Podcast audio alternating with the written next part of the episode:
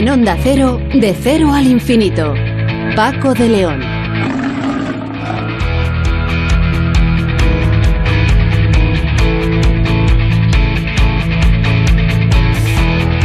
Señoras y señores, eh, muy buenas madrugadas. Bienvenidos a esta cita semanal que tenemos ya aquí en Onda Cero, en De Cero al Infinito, en estos eh, días previos ya a la Navidad de verdad, a la Nochebuena, que la tenemos a una semana vista y a punto de convertirnos todos en millonarios y así acabar con los problemas que cada uno pueda tener gracias al gordo de Navidad que podrán seguir aquí íntegramente como es norma cada año el próximo miércoles 22 de diciembre. Bueno, hoy tenemos un programa en el que vamos a empezar hablando con Yolanda Sanz, que es investigadora del Instituto de Agroquímica y Tecnología de Alimentos, para hablarnos de un nuevo trabajo por el que han identificado una nueva bacteria intestinal, atención, capaz de reducir los niveles de glucosa en sangre después de las comidas. Un descubrimiento interesante para muchos pacientes, por ejemplo, con diabetes tipo 2. Por su parte, son Soles Sánchez Reyes,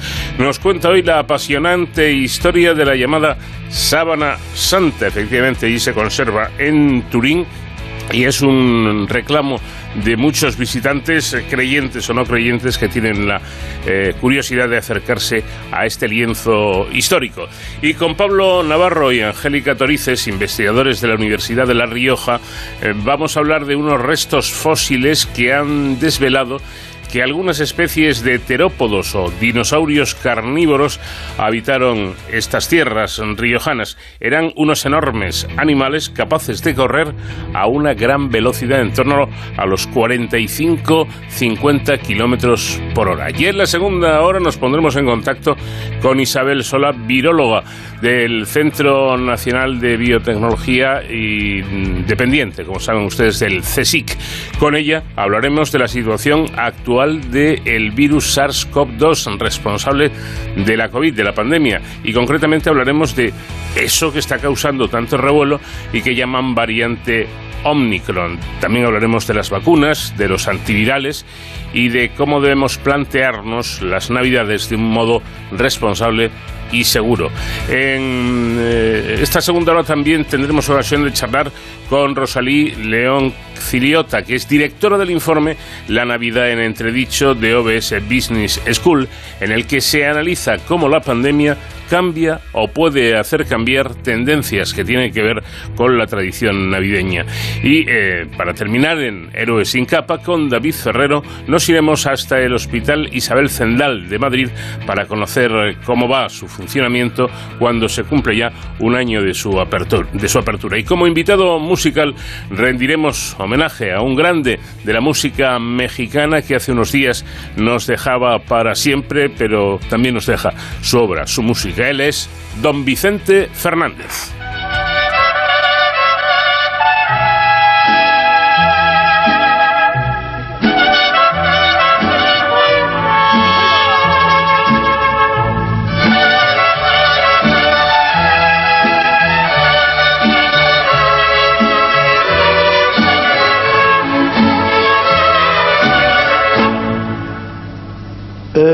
Este amor apasionado. Anda todo alborotado. Por volver. Voy camino a la locura y aunque todo me tortura,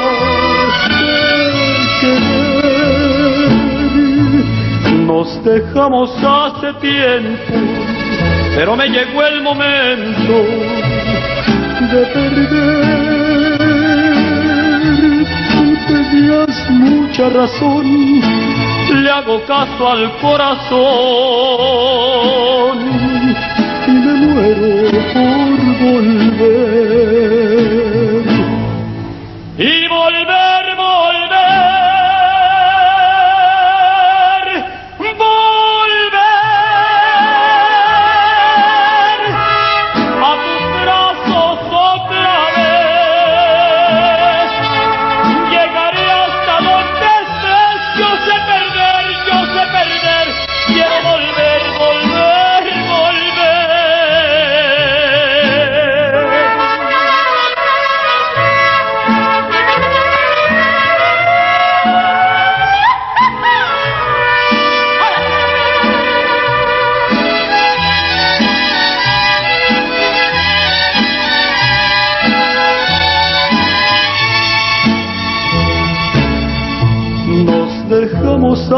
Tiempo, pero me llegó el momento de perder. Tú tenías mucha razón, le hago caso al corazón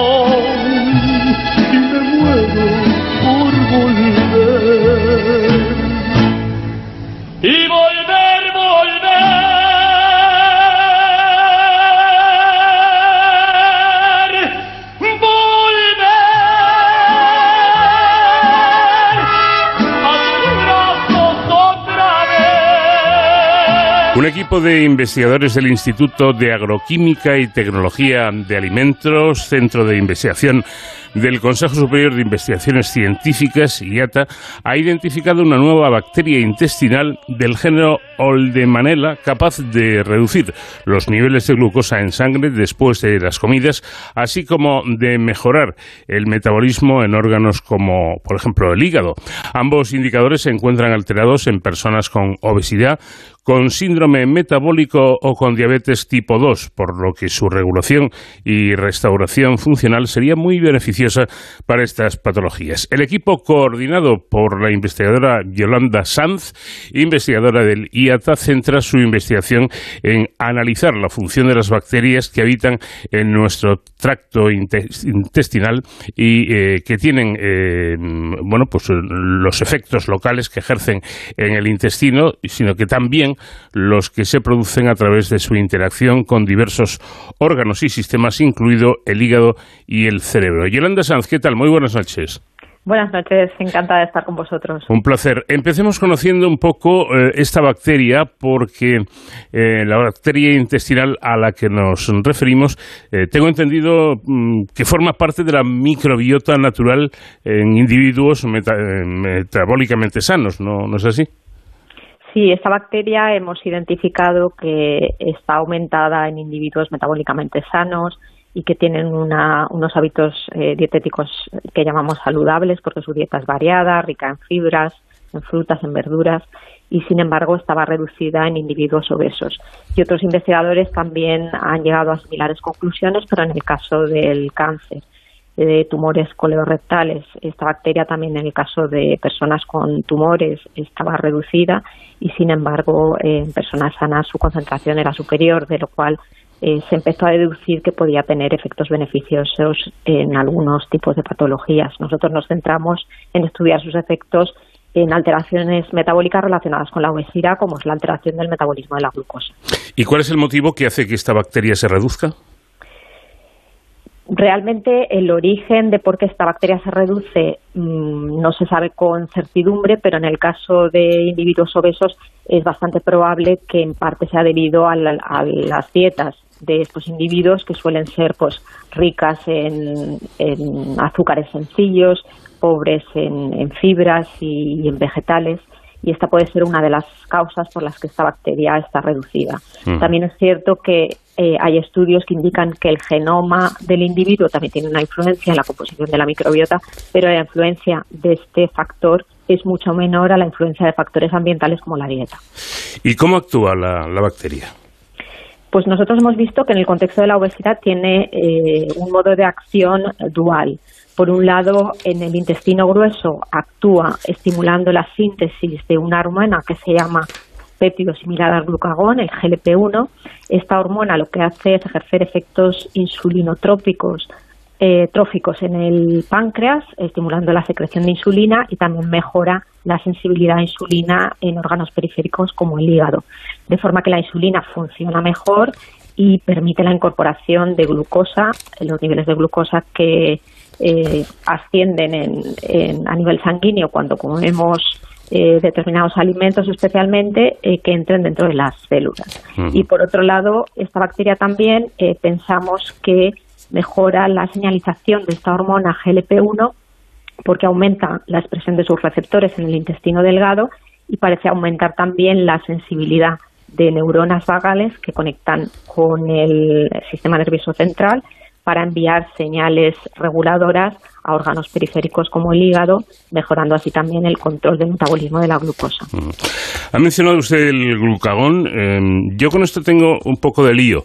Y hay una cosa que, no entiendo, a ver si, si, usted seguro que me lo puede explicar y, a ver si logro yo entenderlo. El, glucagón, como yo creo que sabe la mayoría de, la gente, además de ser una hormona producida por el páncreas, también se utiliza como medicamento que aumenta los niveles de glucosa en sangre y que se utiliza en casos de hipoglucemia grave, es decir, el típico bajonazo de, azúcar, por ejemplo, en el caso de, un diabético que lo deja literalmente eh, tirado. ¿no? Eh, la bacteria de la que hablamos lo que hace es, como usted comentaba, favorece la secreción de esa hormona gastrointestinal GLP-1, que es un péptido eh, similar al glucagón en, en el intestino grueso. Pues bien, esta hormona se libera tras cada comida para reducir reducir los niveles de azúcar en sangre. Entonces el glucagón, el glucagón perdón, aumenta eh, y disminuye el azúcar en sangre dependiendo de la situación. Bueno, realmente eh, nuestra bacteria no actúa a nivel del glucagón, sino a nivel de GLP-1, hmm. que es el péptido eh, similar al glucagón. Y entonces este, esta hormona lo que hace es regular los niveles de glucosa en sangre. A corto plazo es una hormona que secretamos de forma natural cuando ingerimos un alimento. ¿Por qué? Para que los niveles de glucosa no queden en sangre de forma duradera, sino que vayan entrando de forma fisiológica eh, dentro de los tejidos porque las células de los tejidos son las que necesitan esta glucosa para seguir funcionando. Lo que nos beneficioso es que permanezcan los niveles de glucosa altos en sangre durante un tiempo sostenido. Lo que ocurre con los diabéticos es que eh, tienen estas fluctuaciones de subidas y bajadas de glucosa muy bruscas porque hay un mal funcionamiento de todo el sistema que regula los niveles de glucosa en sangre. el aumento de glucosa en sangre tras las comidas es un proceso normal, es un proceso fisiológico. Lo que no es fisiológico y empieza a ser patológico es cuando estos niveles se mantienen elevados durante un largo tiempo. Y cuando hay desequilibrios entre las concentraciones, que se puede pasar de concentraciones muy altas o concentraciones a concentraciones excesivamente bajas. Pues Eso también está causado a veces en pacientes diabéticos por una falta de ajuste de la medicación. Claro. Eh, creo haberlo entendido entonces, el glucagón eh, segregado por el, por el páncreas lo que hace es regular el nivel de, azúcar, aunque cuando ese glucagón eh, está en, modo farmacológico, el medicamento, lo que hace es entre comillas, resucitar a, la persona que se ha quedado prácticamente sin, sin azúcar. De ahí la, importancia de esa cuestión. Tengo entendido además, Yolanda, que esta hormona es también de gran interés para la industria farmacéutica. Eh, de hecho, eh, análogos sintéticos de la hormona GLP-1 son comercializados actualmente para el tratamiento de la diabetes tipo 2, ¿no? Sí, fármacos análogos a esta hormona y se han generado análogos porque esta hormona no es muy estable, no tiene una vida media muy larga, es eh, fácilmente degradada o rápidamente degradada. Estos análogos del GLP-1, que tienen más, más estabilidad o más vida media, se han comercializado desde hace mucho tiempo como fármacos y se utilizan especialmente para la diabetes. Mm. Nuestras observaciones indican también que esta bacteria lo que hace es aumentar la sensibilidad a la hormona GLP-1, de forma que en concentraciones más bajas podría ser más eficaz. Y mm. esto también pues es una ventaja eh, y consideramos que puede ser también una aplicación prometedora, no solo en sí el uso de esta bacteria para repoblar el intestino en aquellos individuos en los que sea deficiente y tengan especialmente problemas de metabolismo de glucosa, sino también para combinarla con fármacos antidiabéticos de forma que se pueda mejorar su efectividad e incluso a lo mejor reducir las dosis y por tanto los, los posibles efectos adversos que puedan causar dosis más altas. Bueno, es importante decir que estamos hablando de un estudio, de un, un trabajo que está en fase preclínica, se está investigando con, con animales, pero mm, adelantándonos un poco y cuando esto sea posible, eh, ¿cómo se aplicaría la bacteria de, de modo terapéutico? ¿Se inyectaría o cómo es esto? Bueno, nuestra idea y nuestro estudio lo que demuestra son sus efectos administrando la bacteria por vía oral. Entonces, las estrategias que nosotros consideramos, con independencia de que a lo mejor en el futuro puedan desarrollarse otras, es la administración de la bacteria como tal, eh, o bien de alguno de los por vía oral, o bien de alguno de los componentes bioactivos pensamos que parte de su efecto puede ser debido a metabolitos que produce la bacteria en el tracto intestinal, como los ácidos grasos monoinsaturados, que sabemos que actúan como secretagogos, es decir, inducen la secreción de esta hormona GLP-1, pero también pensamos que hay componentes estructurales de la bacteria que no necesariamente requerirían la administración de la bacteria viva, que son los que mejoran esta señalización a través de esa ruta intestino, cerebro, hígado y que podrían también mejorar la sensibilidad a GLP-1 o a análogos y mejorar su función en, la regulación del metabolismo de la glucosa y en la reducción de la resistencia insulínica. Pero según eh, he leído por la información de que dispongo, ustedes eh, van más allá y afirman que la bacteria sería muy eficaz tanto eh, de modo terapéutico como para la prevención de las disfunciones del metabolismo de la glucosa, es decir, cura y además previene. Mm, bueno, hablamos de eh, que podría ser eh, un potencial coadyuvante en, el ámbito de la terapia y también en, el ámbito de la prevención, porque las alteraciones del metabolismo de glucosa a largo plazo dan lugar a alteraciones como el síndrome metabólico, la resistencia insulínica, que al final conducen al desarrollo del diabetes tipo 2. Por tanto, si prevenimos y regulamos el metabolismo de la glucosa a tiempo, antes de que se produzca una enfermedad crónica como es la diabetes tipo 2, sí que podría eh, ejercer un efecto preventivo. No obstante, sí que hay que señalar que todos nuestros resultados son todavía eh, están basados todavía en evidencias preclínicas, es decir, en estudios que se han realizado en modelos animales y, por supuesto, todo esto se tiene que eh, confirmar en estudios en humanos para que realmente podamos hablar de eficacia. Esta es una parte que todavía nos falta por acometer, ya que pues la investigación requiere un tiempo bastante bastante largo. Eh, pero bueno, estamos esperanzados con los estudios que, y los resultados que, que ya eh, arrojan los estudios preclínicos que hemos realizado. ¿Esta bacteria podría usarse en combinación con fármacos eh, antidiabéticos tradicionales?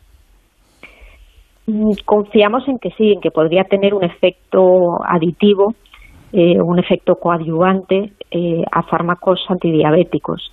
Pero bueno, eso también es cierto que es solamente una hipótesis que deducimos de nuestros resultados y que habría que demostrarlo en la práctica, claro. Eh, además, han secuenciado el, genoma completo de la bacteria para confirmar la seguridad de su uso en humanos y parece que la utilización de esta bacteria sería absolutamente segura.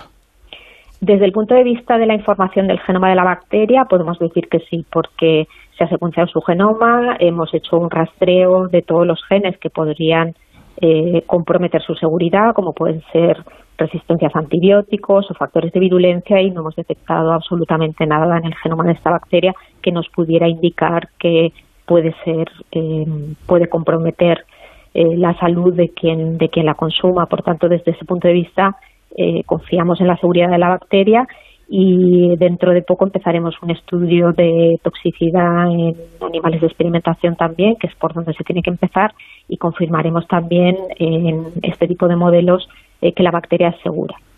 Pero vamos con la información que tenemos, realmente en este sentido estamos bastante tranquilos de que vamos a progresar en la buena dirección.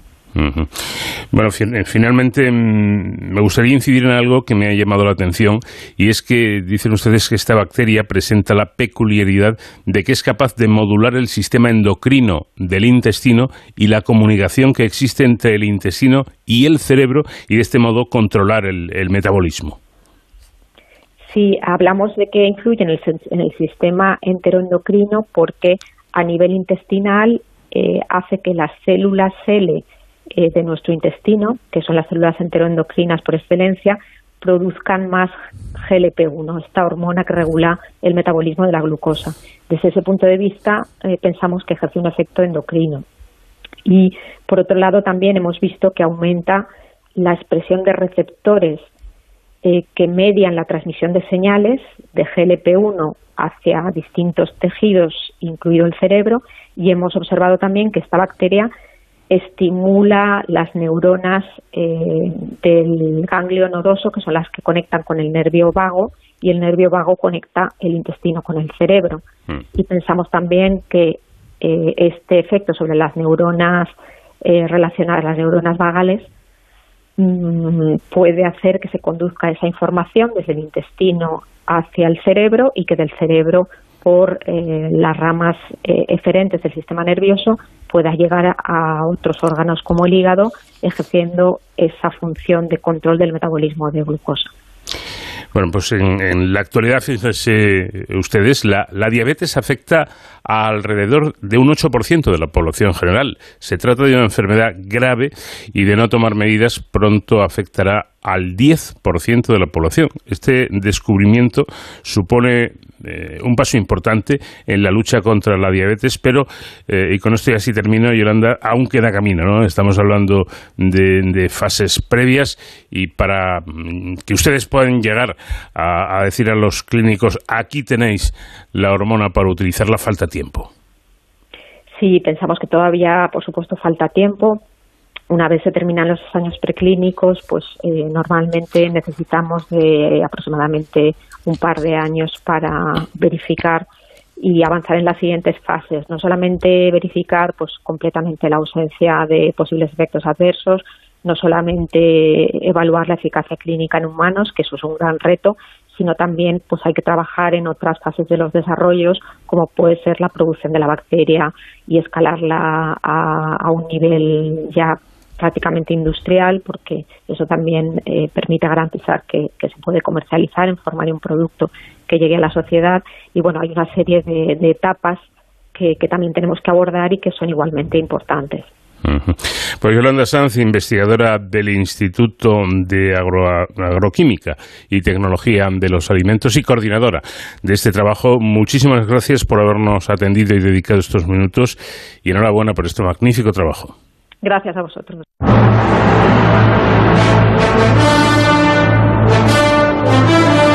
Independientemente de las creencias religiosas, que son algo muy personal, hay un asunto, un asunto que resulta realmente atractivo por lo inexplicable que es. Yo les confieso que soy un fanático de la sábana santa y de ello vamos a hablar ahora con Sonsoles Sánchez Reyes. ¿Qué tal Sonsoles? Buenas noches. Muy buenas noches Paco. No sabía yo que tú fueras estuvieras interesado en el tema. Lo habría traído mucho antes, ¿eh? Pues eh, muchísimo. Y a raíz, esto te lo confieso, de una conferencia que le escuché al ya desaparecido doctor Palacios Carvajal, un eminente traumatólogo. Eh, tuve ocasión de escuchar la conferencia y luego de, de, entrevistarle y me pareció tan, tan tremendamente interesante. Doctor Palacios Carvajal, como posiblemente sepas, era muy creyente, muy católico, pero me dijo, le voy a hablar desde el punto de vista científico. Eh, olvidando, de las, olvidando de mis propias creencias. Y parecía un tema tan, tan fascinante que cuando lo he visto me, me ha encantado. Bueno, es, como digo, un asunto tan curioso que despierta expectación y, de, de, esa forma muchas personas visitan la ciudad italiana de Turín atraídos por la sábana santa, también conocida como síndone o santo sudario, un lienzo de lino de 4,41 metros de largo y 1,13 metros de ancho, tejido en forma de espiga que una tradición secular identifica con la sábana que envolvió el cuerpo de Jesús tras su muerte. Tiene una doble imagen, anverso y reverso, de un cuerpo humano. Dos huellas humanas en tamaño real sobre una mitad del lienzo, con la otra mitad de la tela doblada sobre la cabeza y hasta los pies. El origen de la síndone es muy debatido. Existen dos versiones. El sudario es la tela que se colocó sobre el cuerpo de Jesucristo en su entierro y la cara que se aprecia es la suya, o es un paño creado en la Edad Media. En 1958 el Papa Pío XII permitió que la imagen se relacionara con la Santa Faz de Jesús. Sin embargo, la Iglesia nunca se ha manifestado de forma oficial. La imagen está rodeada por dos líneas negras y una serie de huecos que son los daños del incendio de Chambéry en 1532. La imagen frontal muestra la cabeza y rostro de un hombre de aproximadamente 1,80 metros de altura, con cabello largo, barba y bigote. El cabello más pronunciado en el lado izquierdo sugiere la cabeza ligeramente inclinada hacia ese lado. Hay manchas rojizas en el cabello y la cara, plagada de lo que parecen lesiones, desviación del tabique nasal, hinchazón debajo del ojo, en la mejilla derecha, el labio superior y la mandíbula. Ambos antebrazos están cruzados sobre el pubis, con la mano izquierda en la muñeca derecha y hay manchas de sangre en la muñeca izquierda y los antebrazos. La imagen dorsal muestra corrientes de sangre desde la nuca hasta el cuello, numerosos signos de flagelo desde los hombros hasta los tobillos y un flujo sanguíneo transversal en la región lumbar. También muestra los pies, especialmente el derecho, en cuya parte central una zona oscura corresponde a la herida de una uña. Salen dos chorros de sangre, uno hacia los dedos de los pies y otro hacia el talón. La sábana santa está en la capilla real del Duomo de Torino, la catedral de San Juan Bautista. Solo es visible cuando el Papa organiza un periodo para mostrarla. Por conservación, mientras tanto, solo puede verse en el arcón de madera que la guarda y una réplica del sudario sobre este. La última vez que se expuso fue en 2015.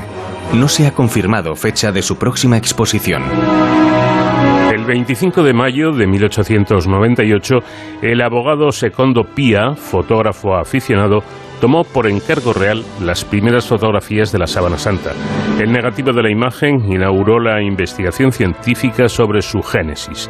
Se han planteado varias hipótesis a lo largo del tiempo, producida por reacciones químicas entre los vapores de amoníaco emitidos por el cadáver y el aloe y la mirra, sustancias vegetales perfumadas utilizadas en la antigüedad para amortajar, por radiación del cuerpo o de alguna fuente externa.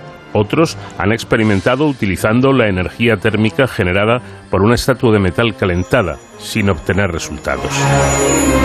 La hipótesis de un cuadro con ocre rojo se descartó por los científicos estadounidenses del llamado STURP, el proyecto de investigación de la Sábana Santa de Turín, quienes en 1978 constataron que las trazas de pigmentos y tintes en la sábana no formaban la imagen el procesamiento electrónico de la sábana santa por un equipo de académicos de Turín demostró características tridimensionales ausentes en las pinturas que simulan profundidad con sombras y perspectiva. Programas informáticos limpiaron el rostro de heridas e hinchazón, revelando rasgos similares a los iconos de Jesús del primer milenio. De ahí la hipótesis de que este rostro fue el prototipo de la iconografía cristiana, al menos a partir del siglo VI. La sábana santa mezcla historia y tradiciones orales. El discípulo Pedro fue el primero en entrar en el sepulcro de Cristo el día de la resurrección.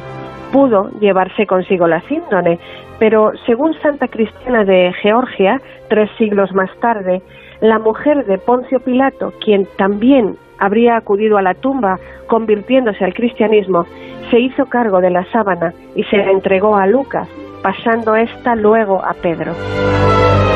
Textos de los siglos V y VI afirman que la ciudad de Edesa, hoy Urfa en Turquía, conservaba una tela con la cara de Jesús llamada mandilion, toalla en griego. Algunos la identifican con la sábana santa que se exhibiría doblada mostrando solo el rostro.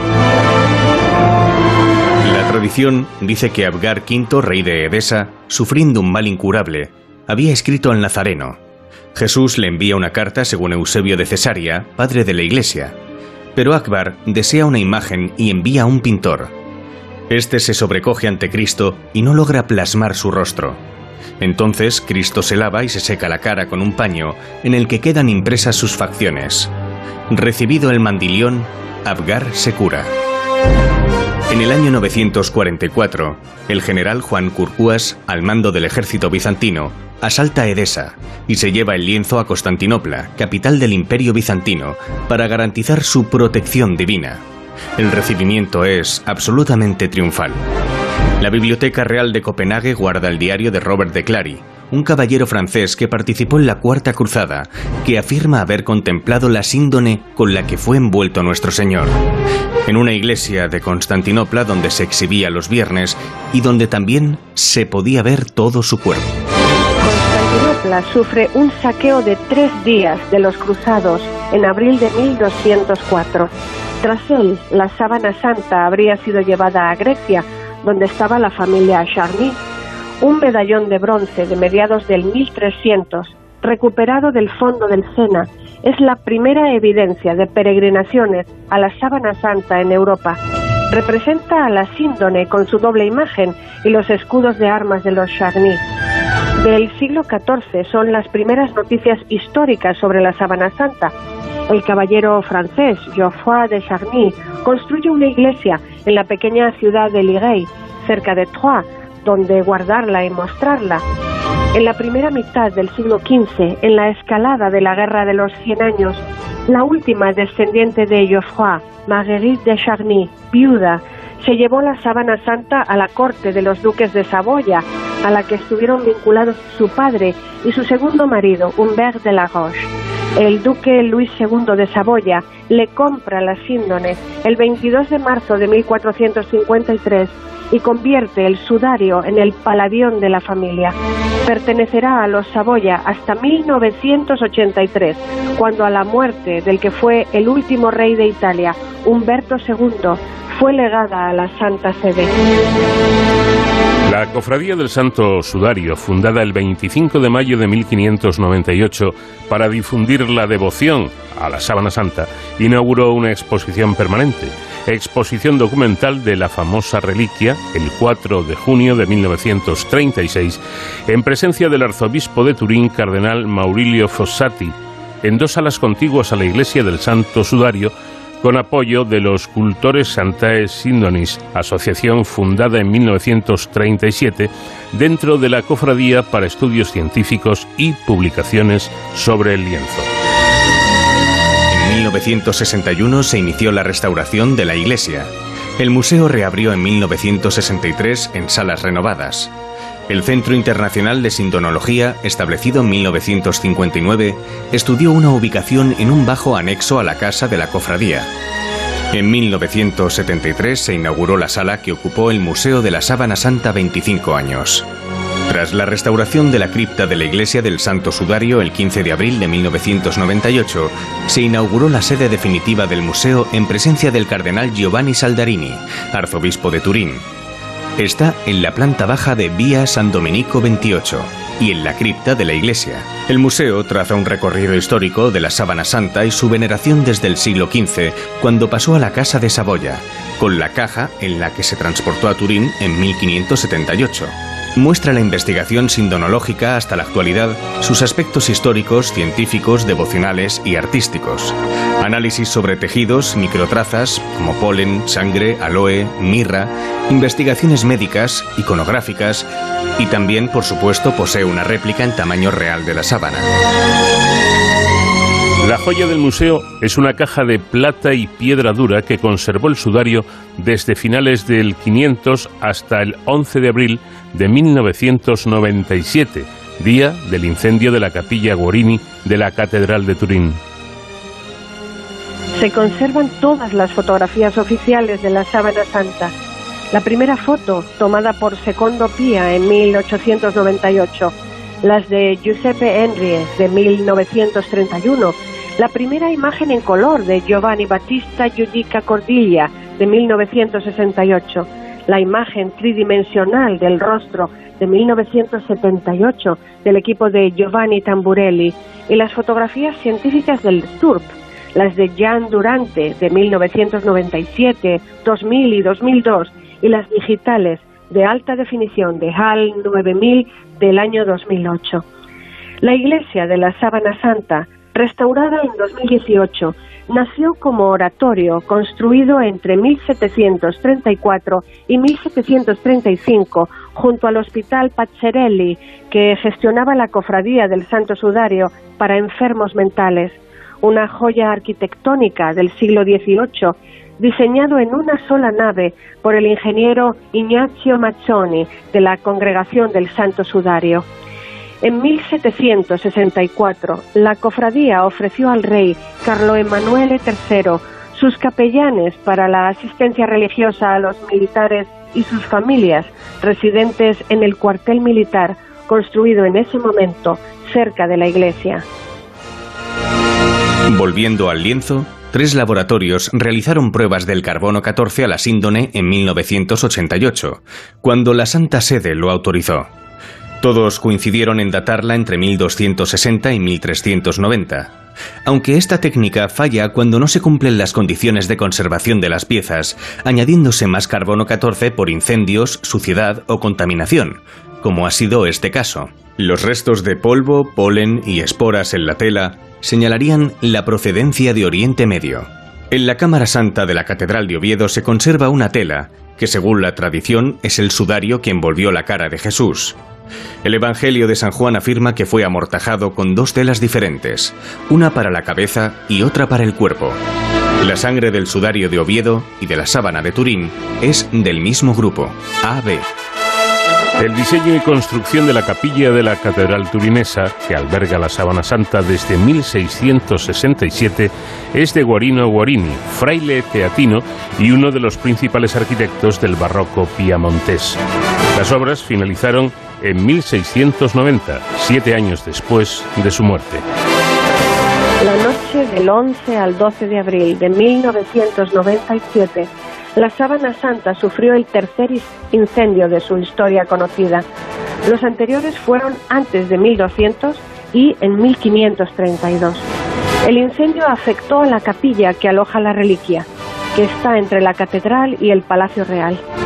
La síndone no estaba en el altar, pues el 24 de febrero de 1993 había sido trasladada a otro lugar, entre vidrios blindados, al hacerse obras. Si hubiera estado en su lugar habitual en el altar, habría sido destruida por las llamas. Grandes trozos de la cúpula de la catedral caían con gran peligro para los bomberos. El bombero Mario Trematore golpeó con una maza los cristales que cubrían la reliquia. Tras un centenar de golpes, rompió los dos cristales de un grosor de 39 milímetros cada uno. Él y sus compañeros sacaron el relicario de plata de la catedral a la 1 y 36 de la madrugada. Cientos de observadores aplaudían o lloraban. En la escalinata del templo un coche de policía esperaba para llevarla a la residencia del cardenal Saldarini, arzobispo de Turín y custodio de la síndone. La catedral y el Palacio Real sufrieron muchos daños. Los andamios de las obras protegieron el altar de las llamas y los escombros, la capilla sufrió los mayores desperfectos, con la capa de mármol dañada por el calor. La sábana santa fue expuesta de manera extraordinaria el sábado santo 11 de abril de 2020 en streaming por la pandemia de coronavirus. Historia fascinante, como, como digo, la de esta reliquia, esta mm, tela que eh, la Iglesia, los, eh, los, eh, las personas creyentes consideran que fue la, la sábana, el sudario que, cubrió a, Cristo y que yo aprendí que tiene unos, tiene unos restos, unas marcas de, sangre a la altura de, de la frente eh, presumiblemente provocada por la corona de espinas. Yo le pregunté al profesor Palacios Carvajal lo de si era posible sudar sangre y me dijo que la literatura médica lo tiene descrito en situaciones de máximo estrés y sufrimiento se puede llegar a sudar sangre, que es lo que dicen que le pasó a Cristo, y que la sábana santa contenía semillas, eh, restos de, gramíneas de, y del terreno que fueron analizadas concienzudamente y desde luego coincidirían con el lugar geográfico y en la etapa en la que se supone que vivió Jesús. Por lo tanto, aparte de esto que nos ha contado eh, Sonsoles tan fascinante, les invito a leer acerca de la Sábana Santa, porque indico, o, repito, mm, creencias aparte, eh, da igual que usted sea creyente o no, pero como fenómeno extraño, mm, desde luego merece la pena conocerlo. Gracias, Sonsoles, un fuerte abrazo. Otro para ti. Muchas gracias, Paco. De cero al infinito. Algunas especies de terópodos, dinosaurios carnívoros de dos patas, podían correr hasta 45 kilómetros por hora, cosa que no está nada mal, según un estudio de huellas fósiles liderado por el investigador de la Universidad de La Rioja, Pablo Navarro. El hallazgo representa una de las velocidades de carrera más rápidas calculadas hasta la fecha para estos animales a partir de sus huellas. Pues bien, el análisis de huellas fósiles revela que algunos de los dinosaurios más veloces del mundo habitaban la Rioja. No sé si será por el buen vino que tienen o, por lo que sea, pero eh, bromas aparte, es un hallazgo interesante que estos dinosaurios atletas, podríamos decir, habitaran en esta zona tan bonita de La Rioja. Pablo Navarro, ¿qué tal? Buenas noches. Buenas noches. La investigación, además, forma parte de, de su tesis doctoral, ¿no es así? Sí, estamos, eh, bueno, estoy haciendo mi tesis allí en la Universidad de La Rioja, un poco centrada en, la paleontología y en parte en las huellas de dinosaurio. Y sí, esto es parte de, las investigaciones que estamos haciendo para, para la tesis. ¿Dónde se encontraron estos fósiles? Pues estos, estas huellas están cerca de la localidad de, Igea, que es de, allí, de, de La Rioja. Y bueno, ya se se conocían los yacimientos de hace unos años, pero decidimos volver a estudiarlos y tuvimos la suerte de encontrar pues algunas huellas más para estos rastros de, carreras rápidas. Eh, ¿cómo, ¿Cómo eran estos dinosaurios, para hacernos una idea? Bueno, pues por, por las medidas de, de las huellas y, y, y, otras características y otros fósiles que conocemos que había en la península ibérica, pues calculamos que tendrían en torno a un metro, coma uno, uno coma cuatro de altura hasta lo que es la cadera, hasta lo que en ganado actual sería la cruz. Mm. Y, y luego, pues hasta la cabeza serían igual un poquito más altos, entre un metro y medio, no llegarían a dos metros, mm. y unos cuatro o cinco metros de longitud. No eran demasiado grandes, ¿no? Para, para ser dinosaurios y, quizá de ahí que fueran capaces de, alcanzar esas velocidades. Sí, o sea, nosotros esto es lo que llamamos de tamaño medio, aunque mm. pues 4 o 5 metros de longitud suene mucho, tener en cuenta que tenían una cola muy larga estos mm. animales. Y sí, o sea, las investigaciones que hay en torno a la velocidad de los dinosaurios indican que, que este rango de tamaños de dinosaurios podrían ser los más rápidos, ya que dinosaurios más grandes tienen más dificultades para tener un, lo que conocemos todos por una carrera. Eh, bueno, ¿qué, revelan estas huellas para poder determinar que corrían a, tanta velocidad? Bueno, nosotros para calcular estas velocidades lo que usamos son pues dos parámetros principales que podemos sacar de los rastros, que son por un lado la longitud de, las huellas, que con esto es con lo que podemos calcular esa altura hasta la cadera, y luego esto se pone en relación con, con la distancia que hay de zancada, que es eh, la distancia de zancada es la distancia entre dos huellas consecutivas del mismo pie, o sea, entre dos huellas consecutivas derechas, por ejemplo, con esa distancia y la altura de la cadera, nosotros podemos calcular una velocidad estimada a la que iba el animal en ese momento. Eh, eh, nos contaba Pablo que, estas eh, huellas ya, estas huellas fósiles ya eran conocidas, ¿no? ¿Qué, les hace a ustedes fijarse más para llegar a este descubrimiento? Bueno, pues se publicaron y se conocían estas huellas, pero sobre todo uno de los rastros. El otro rastro se apuntaba en, en estos estudios que, que, podría ser un rastro de carrera, pero creo que solo había dos huellas conservadas y ni siquiera eran consecutivas. Entonces nosotros lo que hicimos fue ir a limpiar el yacimiento y, y, tuvimos la suerte de que ese rastro continuaba y pudimos destapar tres huellas más allí y una más en el, en el otro rastro. Bueno, esta investigación, como ya señalábamos, forma parte de la tesis doctoral de nuestro invitado, de Pablo Navarro, eh, pero está dirigida, esta investigación, por Angélica Torices, directora de la Cátedra de Paleontología en la Universidad de La Rioja. Angélica, ¿qué tal? Buenas noches. Hola, buenas noches. Bueno, ¿podríamos decir que usted es la jefa de Pablo o no? sí, se podría definir así. Ya. Eh, una curiosidad, ¿cómo, ¿cómo se dirige una tesis doctoral? Bueno, eh, pues la verdad es que se dirige primero presentando un proyecto realmente con unos objetivos.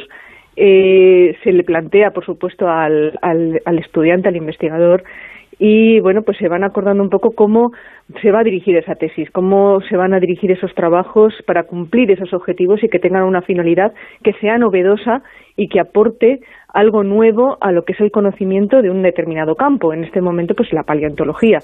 Y precisamente la tesis de Pablo está centrada en el uso de estas nuevas tecnologías como la fotogrametría, como los microtags, como todos estos análisis biomecánicos para intentar dilucidar un poco más acerca del comportamiento de los eh, dinosaurios, en este caso, cómo corrían.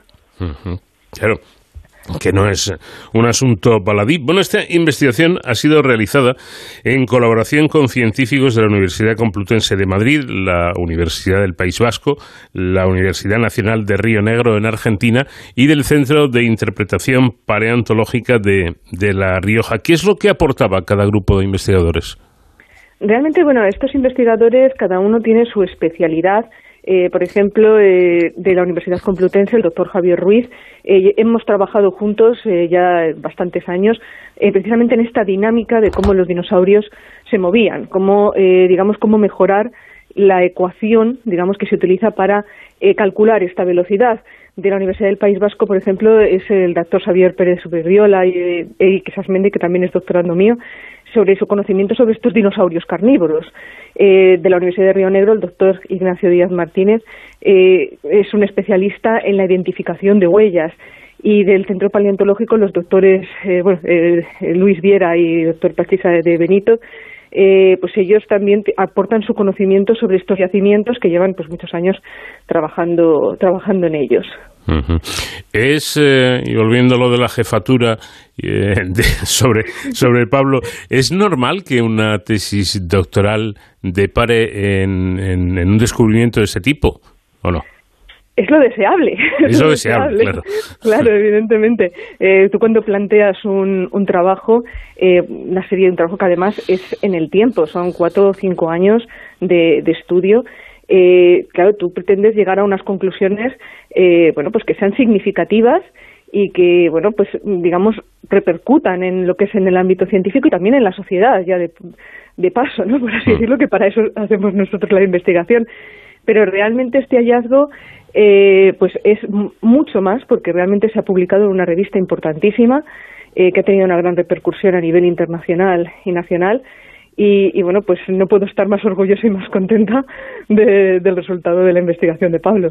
efectivamente parece que este, este trabajo, bueno, pues ha, tenido una gran repercusión, no solamente en España, sino a nivel internacional, lo que lo que en principio, como nos comenta la, jefa o la profesora Angélica, esto, esto em, es lo que se pretende, ¿no? Ojalá todas las tesis eh, depararan en algo similar.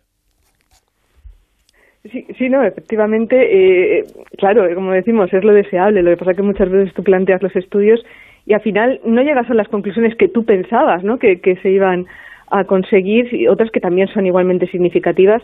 Y aunque todos los trabajos eh, que se hacen en una tesis suelen ser de una calidad excepcional, pues a veces no tienen el mismo impacto, no llaman la atención de la, de la misma manera y, bueno, pues los resultados no son tan llamativos. Y bueno, pues para, digamos, el, el, el, público. Pero, pero bueno, la verdad es que, como digo, es, es lo deseable dentro de, la relación de una tesis doctoral. Angélica, además de, una elevada velocidad, esta investigación ha permitido confirmar la agilidad de estos eh, dinosaurios. Uno, uno de, de, los rastros muestra un aumento suave y constante en la velocidad, mientras que en el otro se observa un cambio brusco de dirección en la guerrera, es decir, que eran hábiles. Sí, efectivamente, esto es algo muy interesante porque eh, estos animales lo que hay es un cambio brusco de dirección, considerando que van ya a una velocidad eh, que, bueno, pues dices, corcho, maniobrar a esa velocidad y pegar un giro, eso demuestra que estos animales podían evitar obstáculos a esa velocidad que podían maniobrar para diferentes acciones, pues se puede evitar un obstáculo que hubiera en el camino, eh, un posible eh, cambio de dirección de la presa para perseguirla, y eso nos indica que es un comportamiento que estos animales eran realmente efectivos a la hora de moverse y a la mm. hora de maniobrar. Interesante, sin duda. Mm, Pablo, eh, ¿cómo es Angélica como jefa? Pues muy bien. Estoy... ¿Qué vas a decir? Está escuchando, ¿no? no, pero estamos encantados. La verdad es que hemos tenido la muy buena relación desde el principio de la tesis y, que la verdad es que hay otras ocasiones en los que en las que no pasa eso y la verdad es que estoy muy contento con ella. Me imagino, bueno, si yo le preguntaba a Angélica cómo es eh, esto de, llevar la dirección de, de una tesis, eh, me imagino que el doctorando mm, valorará mucho el tener una dirección de, tesis, de tesis muy buena, ¿no? Sí, claro. O sea, cuando, cuando tú empiezas una tesis, al final estás iniciando tu carrera como investigador. Mm. Y la verdad es que viene bien tener un, un apoyo y un referente de una persona que tiene más experiencia y que te puede ayudar en esos momentos que todo el mundo dudamos cuando empezamos a, a trabajar a cabo. Bueno, volviendo al trabajo en sí, estos eh, datos eh, corroboran los estudios realizados en las últimas décadas mediante el análisis de restos óseos y la aplicación de, de, conocimientos de biomecánica, ¿no? Sí, bueno, el, el, hecho es que una cosa importante de nuestro trabajo es que estos rastros de carrera rápido son, son muy escasos a nivel mundial. O sea, hay muchísimas huellas y rastros en el mundo, pero la mayoría son de estos animales andando. Entonces, Mm. Eh, se ha afrontado el, dilema de cómo corrían y a qué velocidad con otro tipo de estudios y eh, la verdad es que nuestro estudio confirma confirma las estimaciones que se estaban haciendo hasta ahora. Angélica, ¿qué presuponen ustedes que llevó a estos dinosaurios a, a La Rioja? ¿Por qué este territorio? Bueno, la verdad es que eh, eh, lo que es el ambiente, de posicionar el ambiente que había en ese momento, en hace 120 millones en La Rioja, que era un lago bastante tranquilo, eh, pues que fluctuaba lo que es el, nivel del agua, lo hace en el, lugar perfecto para conservar las huellas, porque tú lo que necesitas para que se te conserve una huella es un ambiente muy tranquilito, que te permita que el animal, al andar, deje su huella, se quede un poquito seca, expuesta, para resistir la, la embestida de la siguiente ola del lago que como es tranquilo no la va a romper, la va a llenar de sedimento, la va a cubrir y se nos va a preservar. Entonces realmente ese ambiente es lo que propició que La Rioja en ese, sea un paraíso para los que estudiamos las, las huellas de dinosaurio y bueno, pues que tengamos más de 170 yacimientos y más de 11.000 huellas preservadas. Mm. Y esa es la razón de, que esos animales, bueno, pues vivían en ese momento allí, en ese ambiente favorable para ellos, eh, caminaban, corrían, realizaban su vida y eso hace que tengamos un montón de comportamientos que no están en otros lugares del mundo, lo cual pues hace La Rioja un lugar excepcional y perfecto para estudiar a estos animales en vida. Eh, por curiosidad, mm, ¿tienen datos eh, para poder imaginar cómo era La Rioja en la época de estos dinosaurios? Sí, y tenemos datos de, pues de todo tipo, desde las huellas de los tipos de animales, también tenemos restos óseos, tenemos los restos de plantas, y como les digo, este era un ambiente pues con lago, que había pues vegetación eh, rodeando ese lago, eh, que además los datos geológicos nos indican pues que había bajadas y subidas de ese nivel del lago, a veces con alguna influencia marina, con lo cual nos permite reconstruir ese paisaje de una manera bastante, bastante fiel y bastante exacta. Los terópodos eran, eran carnívoros, como hemos dicho al principio, pero estos de los que hablamos, ¿qué comían exactamente?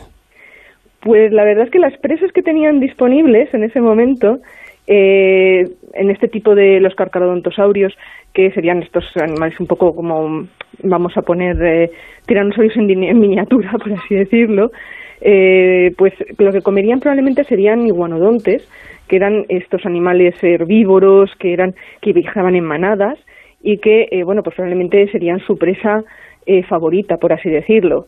Eh, luego los espinosáuridos que tendríamos tipo varionícidos, que pues también tendrían algún gusto por, por el pescado, por así decirlo. Entonces también ese otro tipo de dinosaurios carnívoros que habitaban La Rioja, pues tendrían tanto como presas a los iguanodontes y a, y a, los, y a los peces. Luego también teníamos saurópodos, que son de cuello largo, pero esos probablemente serían presas más difíciles de, cazar, por su tamaño, básicamente. Bueno, pues muy interesante todo lo que hemos conocido gracias a Pablo Navarro, investigador de la Universidad de, de La Rioja y autor de esta tesis eh, doctoral que ha dado lugar a esta investigación, y Angélica Torices, que es directora de la Cátedra de Paleontología de la Universidad de La Rioja. Universidad a la que quiero dar la enhorabuena porque en los últimos meses, concretamente eh, a lo largo de este año que ya está eh, a punto de terminar, ha generado una magnífica investigación que ha dado lugar a, ser eh, bueno, pues noticia en muchos medios de comunicación, incluidos en este y en, y en este programa. Pablo Angélica, muchísimas gracias a, los dos y a seguir trabajando. Enhorabuena. Muchas gracias. Muchas gracias. Buenas noches.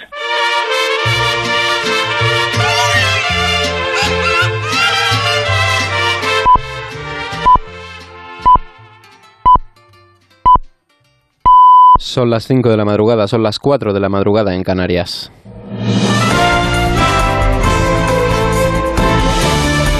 Noticias en Onda Cero.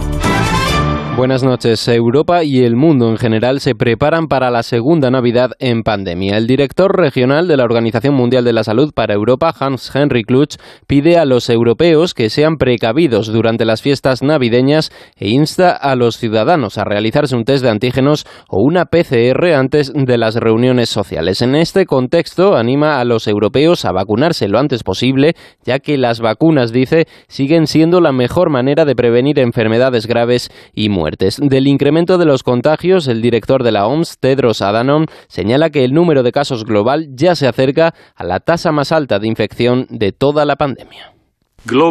A nivel mundial, el número de nuevos casos por semana casi se ha duplicado en los últimos dos meses. Se está acercando a la tasa de infección más alta que hemos visto hasta ahora durante la pandemia. Mientras España se encuentra en riesgo muy alto por contagios tras aumentar la incidencia en 38 puntos y alcanzar ya los 511 casos por cada 100.000 habitantes a 14 días. Ya son algunas las comunidades que han empezado a tomar medidas. En Cataluña, por ejemplo, los contactos estrechos de un positivo deberán guardar cuarentena a partir del lunes, aunque estén vacunados. Otras, como Asturias, estudian nuevas medidas si los contagios y los ingresos hospitalarios siguen creciendo. En esta autonomía, por cierto, su presidente socialista, Adrián Barbón, ha sido hospitalizado al empeorar su situación después de haber dado positivo. El Congreso de la Federación Socialista Asturiana, que estaba previsto que asistiera Pedro Sánchez este sábado, ha quedado suspendido. Onda Cero Asturias, Arturo Tellez. Sufrió un empeoramiento horas después de conocer que era positivo. Fue tras realizar uno de los test de antígenos que la Federación Socialista Asturiana ponía a disposición de los participantes del Congreso del partido. Al de Adrián Barbón se unen al menos tres casos más, además de varios delegados confinados por ser contactos estrechos. Los socialistas habían dicho que el Congreso estaba blindado y que predicarían con el ejemplo, y la decisión ha sido pedir a Ferraz el aplazamiento de la cita que iba a suponer la reelección de Barbón como secretario y la visita esta mañana, ya cancelada, de Pedro Sánchez. Asturias es la sexta comunidad en tasa de incidencia. Hasta ahora solo se ha impuesto una obligación. A partir de este sábado debe haber medidores de CO2 en hostelería e instalaciones deportivas. La subida de contagios tiene que ver en parte por la variante Omicron, que en comunidades como la de Madrid ya es la mayoritaria, con más del 60% de los contagios. La presidenta Isabel Díaz Ayuso advierte de que vienen semanas complicadas y ha anunciado que el refuerzo de la atención primaria hará frente a los nuevos brotes. Ayuso añadía que hasta después de Navidades no se espera que la situación vuelva a estar contenida. Ahora vamos a vivir unas semanas complicadas con la nueva variante de Omicron, que como estamos viendo es muy contagiosa. Y lo que tenemos que, ir es preparándonos para ver nuevas noticias de nuevos contagios, de nuevos brotes. Llevamos así prácticamente dos años, pero vamos a tener más durante estas próximas semanas y estimamos que después de Navidades, unas semanas más tarde, ya la situación vuelva a estar contenida. De fuera de nuestras fronteras, les contamos que el liderazgo del primer ministro británico Boris Johnson es cuestionado una vez más después de que los conservadores hayan sufrido un duro varapalo al perder en una elección parcial un decisivo escaño que había estado en sus manos durante casi 200 años. Corresponsal en Reino Unido, Celia Maza. Él asume su responsabilidad, pero el descontento entre los suyos es cada vez mayor, tal y como ha explicado el veterano diputado Roger Gale. Tiene suerte de que ahora lleguen las vacaciones de Navidad porque el partido podrá reflexionar, pero si comete un fallo más, está fuera. Aunque Johnson puede aún remontar su carrera, hay ya varios rumores de preparar moción de confianza en su liderazgo si las cosas no mejoran. En deportes, en fútbol, el Celta derrota en su casa al Español por tres goles a uno. Para este sábado, el Rayo Vallecano a la vez, Real Sociedad Villarreal, Barcelona Elche y Sevilla Atlético de Madrid. Escuchamos a los entrenadores Lopetegui y a Simeone de cara al partido.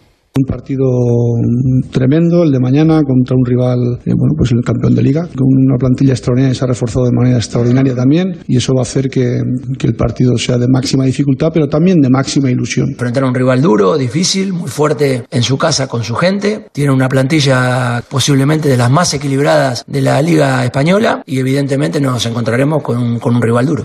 Es todo. Actualizamos información dentro de una hora cuando sean las 6, las 5 en Canarias. Ya saben que la información la tienen actualizada en todo momento en nuestra web ondacero.es. Síguenos por internet en ondacero.es.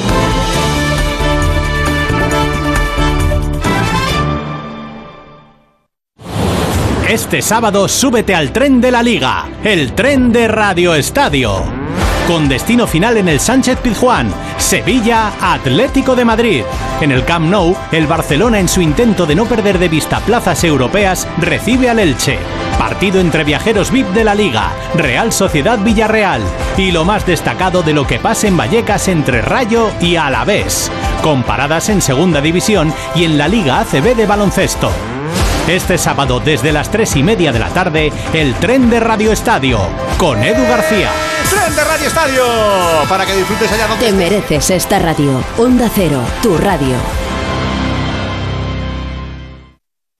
Como el perro y el gato. En estos casos en los que un animal no tiene la educación suficiente. Pregunta que nos hace Alicia García desde Mar del Plata. En un gatito que está aprendiendo rutinas. Y lo que tienes que hacer con el tema... Consulta a Carlos Rodríguez. A ver, en principio el corte de uñas es prácticamente igual. Recordar a la gente que nos puede enviar sus consultas. Creo que podría tener cinco... Cinco, animales de compañía. Como el perro y el gato.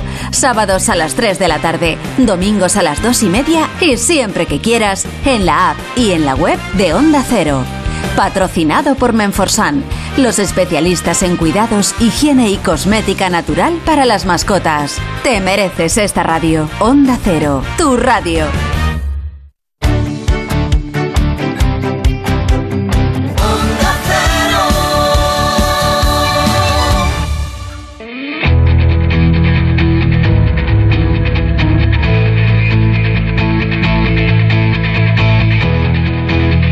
Onda Cero, de cero al infinito. Paco de León. Abrimos aquí nuestra segunda hora de programa de cero al infinito, un programa diferente para gente curiosa que ya saben pueden escuchar cada madrugada del viernes al sábado de, de 4 a 6 o bien a través de nuestro podcast en el momento que ustedes eh, lo deseen entrando en nuestra página web www.ondacero.es. Vamos a empezar hablando con Isabel Sola, viróloga del CNB CSIC y con ella hablaremos de la situación actual del virus SARS-CoV-2 eh, que ha sido el culpable de esta pandemia, de esta enfermedad, la COVID-19 y nos centraremos también en, en algo de lo que se habla mucho en estos días que es la variante Omicron también tendremos tiempo para eh, hablar de las vacunas, de los antivirales y de cómo debemos plantearnos las navidades de un modo responsable y seguro.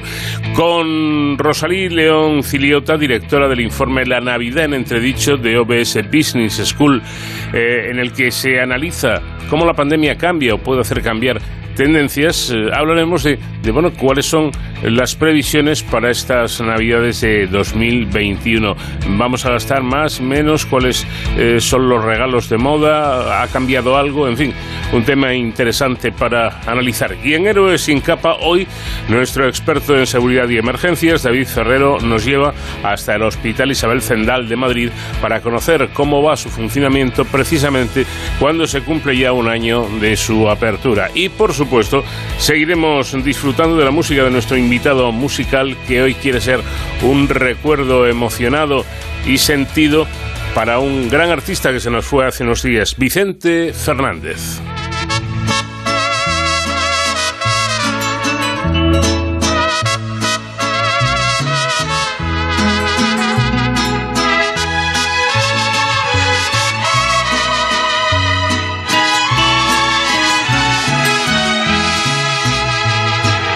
De tanto andar por la vida, hijo de mi corazón. Me están pesando los años, mi corazón se cansó. Tal vez se acerque el momento que habré de decirte adiós. Cuando extrañes a tu padre, que al cielo se fue con Dios, si quisieras abrazarlo o demostrarle tu amor, los besos que des a tu hijo, allá los recibo yo. Día recuerdas al viejo que se preocupó por ti. Si de él quisieras un beso y ya no me encuentre aquí, a tu madre pídele uno de tantos que yo le di.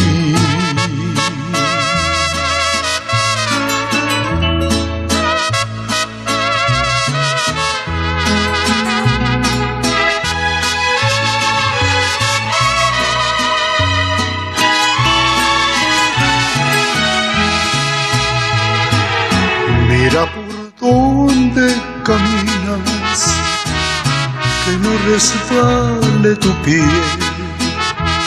Procura seguir mis pasos donde firme caminé y evita topar con piedras con las que yo tropecé. Cuando ya no esté contigo, quien tus mejillas besó, el que a veces te abrazaba y a veces te regañó. La prestigiosa viróloga del CSIC que trabaja en una vacuna de ARN autorreplicativa y esterilizante considerada eh, bueno pues una, una verdadera eh, cuestión importante ante esta pandemia por mucho que ya haya vacunas esta podría ser también eh, considerable. Bueno, pues eh, como digo, eh, nuestra próxima invitada considera que la nueva ola de la COVID-19 tendrá menos impacto gracias a la vacunación, pero eso sí llama a no bajar la guardia en estos días que hay cierta preocupación porque hay repuntes de, contagios, pues escuchar algo así parece que nos tranquiliza un, un poquito con, con, este continente europeo nuestro inmerso en la cresta de la que ya denominan sexta ola de casos de, de COVID-19, saltan las alarmas a nivel mundial por la nueva variante Omicron. Los eh, números parecen preocupantes, pero la investigadora experta en coronavirus y nuestra siguiente invitada Isabel Sola, una de las voces de la pandemia de la COVID-19, no se muestra tan pesimista como podría haberlo estado en 2020. Isabel Sola, ¿qué tal? Buenas noches. Hola, muy buenas noches. Bueno, usted ha dicho que esta ola no va a tener aquí el mismo impacto social y sanitario que pudo tener el año pasado. Desde luego tranquilizan sus palabras, ¿no? Pero eh, la diferencia entre el ayer y el, y el hoy la marcan eh, las vacunas, la vacunación masiva sobre todo. Efectivamente, las vacunas sabemos que no protegen completamente frente a la infección, es decir, que alguien vacunado puede infectarse pero sí que protegen muy eficientemente frente a hospitalización y muertes. Y si comparamos el número de casos nuevos eh, en este diciembre con el diciembre de 2020, efectivamente los números pueden parecer similares, pero el número de, de muertes y de hospitalizaciones pues es muy inferior, como hay que esperar para una población que está ampliamente vacunada, como la española. O sea, eh, yo creo que esto conviene subrayarlo, ¿no? Porque eh, se está haciendo, mucha gente se está haciendo esta pregunta, pero vamos a ver, si yo estoy vacunado, entonces ¿por qué tengo que tener eh, precauciones? Si yo ya no contagio, eh, como usted bien ha dicho, esto no es exactamente así. La vacuna no protege al 100% de, de, de que podamos infectarlo y, por lo tanto, transmitir esa, esa infección. Lo que sí parece es que los datos demuestran que la vacuna evita las formas graves de la COVID, las que nos pueden llevar a una UCI, incluso la muerte, ¿no? Efectivamente, esa es la, la gran, eh, las grandes propiedades que tienen las vacunas actuales, que aunque solo protegen parcialmente de la infección, es decir, el riesgo de infectarnos, aunque estemos vacunados, pues eh, puede ser de un 50, 60, 70%, dependiendo de muchas circunstancias. Sin embargo, nuestro riesgo de tener una enfermedad severa, hospitalización, muerte, se reduce en un 90%. Es decir, que la gran efectividad de las vacunas está en protegernos de una infección severa que nos lleve al hospital y que pueda llevar a la muerte finalmente. La, la vacunación del, del 100% de, de la población, eh, digamos que eh, evitaría estos problemas de, contagio o, los evitaría en, gran medida, en, gran porcentaje? Digamos que los limitaría. Es decir, aquí no podemos hablar de todo o nada porque una persona que está vacunada puede infectarse con, eh, de una forma más limitada, con menor riesgo, desde luego, pero se puede infectar. Cuantas más personas estén vacunadas, lo que hacemos es ir reduciendo ese riesgo, ir limitando la transmisión del virus nada funciona, eh, nada es blanco o negro, es decir, las vacunas, precisamente porque tienen esta limitación de que no impiden que nos infectemos, pues no son el, único arma que tenemos que utilizar, sino que junto con las vacunas, cuantos más vacunados mejor, pues hay que utilizar las otras eh, herramientas que tenemos para limitar que el virus se transmita. La ventilación, las mascarillas, la distancia, los test de diagnóstico. Es decir, no podemos confiarlo todo a una carta única, sino que hay que seguir trabajando con una estrategia combinada. Las eh, vacunas existentes hasta el momento em, eh, protegen frente a las nuevas mutaciones como la variante Omicron, Omicron de la que tanto se, se habla, o eh, en, otro caso, ¿se podrían actualizar estas vacunas?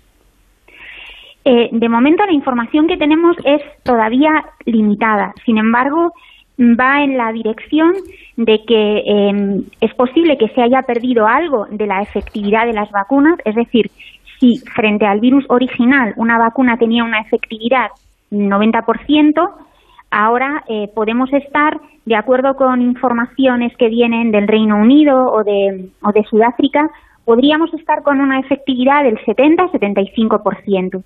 No es tan elevada, pero es una efectividad bastante razonable. Es decir, que no se ha perdido, en principio no se ha perdido completamente la efectividad de las vacunas. Si fuera necesario actualizarlas, bueno, para eso digamos que eh, las compañías están trabajando ya en esa línea, pero habría que ver si este virus termina imponiéndose o no. Todavía es pronto para ver cuál va a ser la evolución del virus. En el caso de que se impusiera, sí que se podrían actualizar y de hecho Pfizer está trabajando en, en esta dirección y ellos mm, sugieren que quizás en, en marzo del 2022, en unos tres, cuatro meses, podrían tener una versión ya eh, actualizada a, las, a los cambios de Omicron. Usted em, codirige junto con Luis San Juanes el laboratorio de coronavirus del Centro Nacional de Biotecnología, donde trabajan en una revolucionaria candidata vacuna basada en ARN con capacidad para autorreplicarse. Ahora que, parece haber producción de vacunas suficientes, que ya no hay problemas con, con, la existencia de, de cantidades necesarias de, de vacunas, ¿qué sentido tendría la vacuna en la que ustedes trabajan, la vacuna española? Bueno, nosotros somos un grupo de investigación y digamos que la investigación va explorando caminos nuevos y va eh, avanzando y mejorando las limitaciones que, que, pueda haber antes. Entonces, para nosotros como investigadores tiene todo el sentido del mundo. Estamos hablando de que las vacunas actuales, que son fantásticas, tienen la limitación de que eh, no protegen completamente frente a la infección y por lo tanto permiten que el virus pues siga circulando en, mayor o menor medida.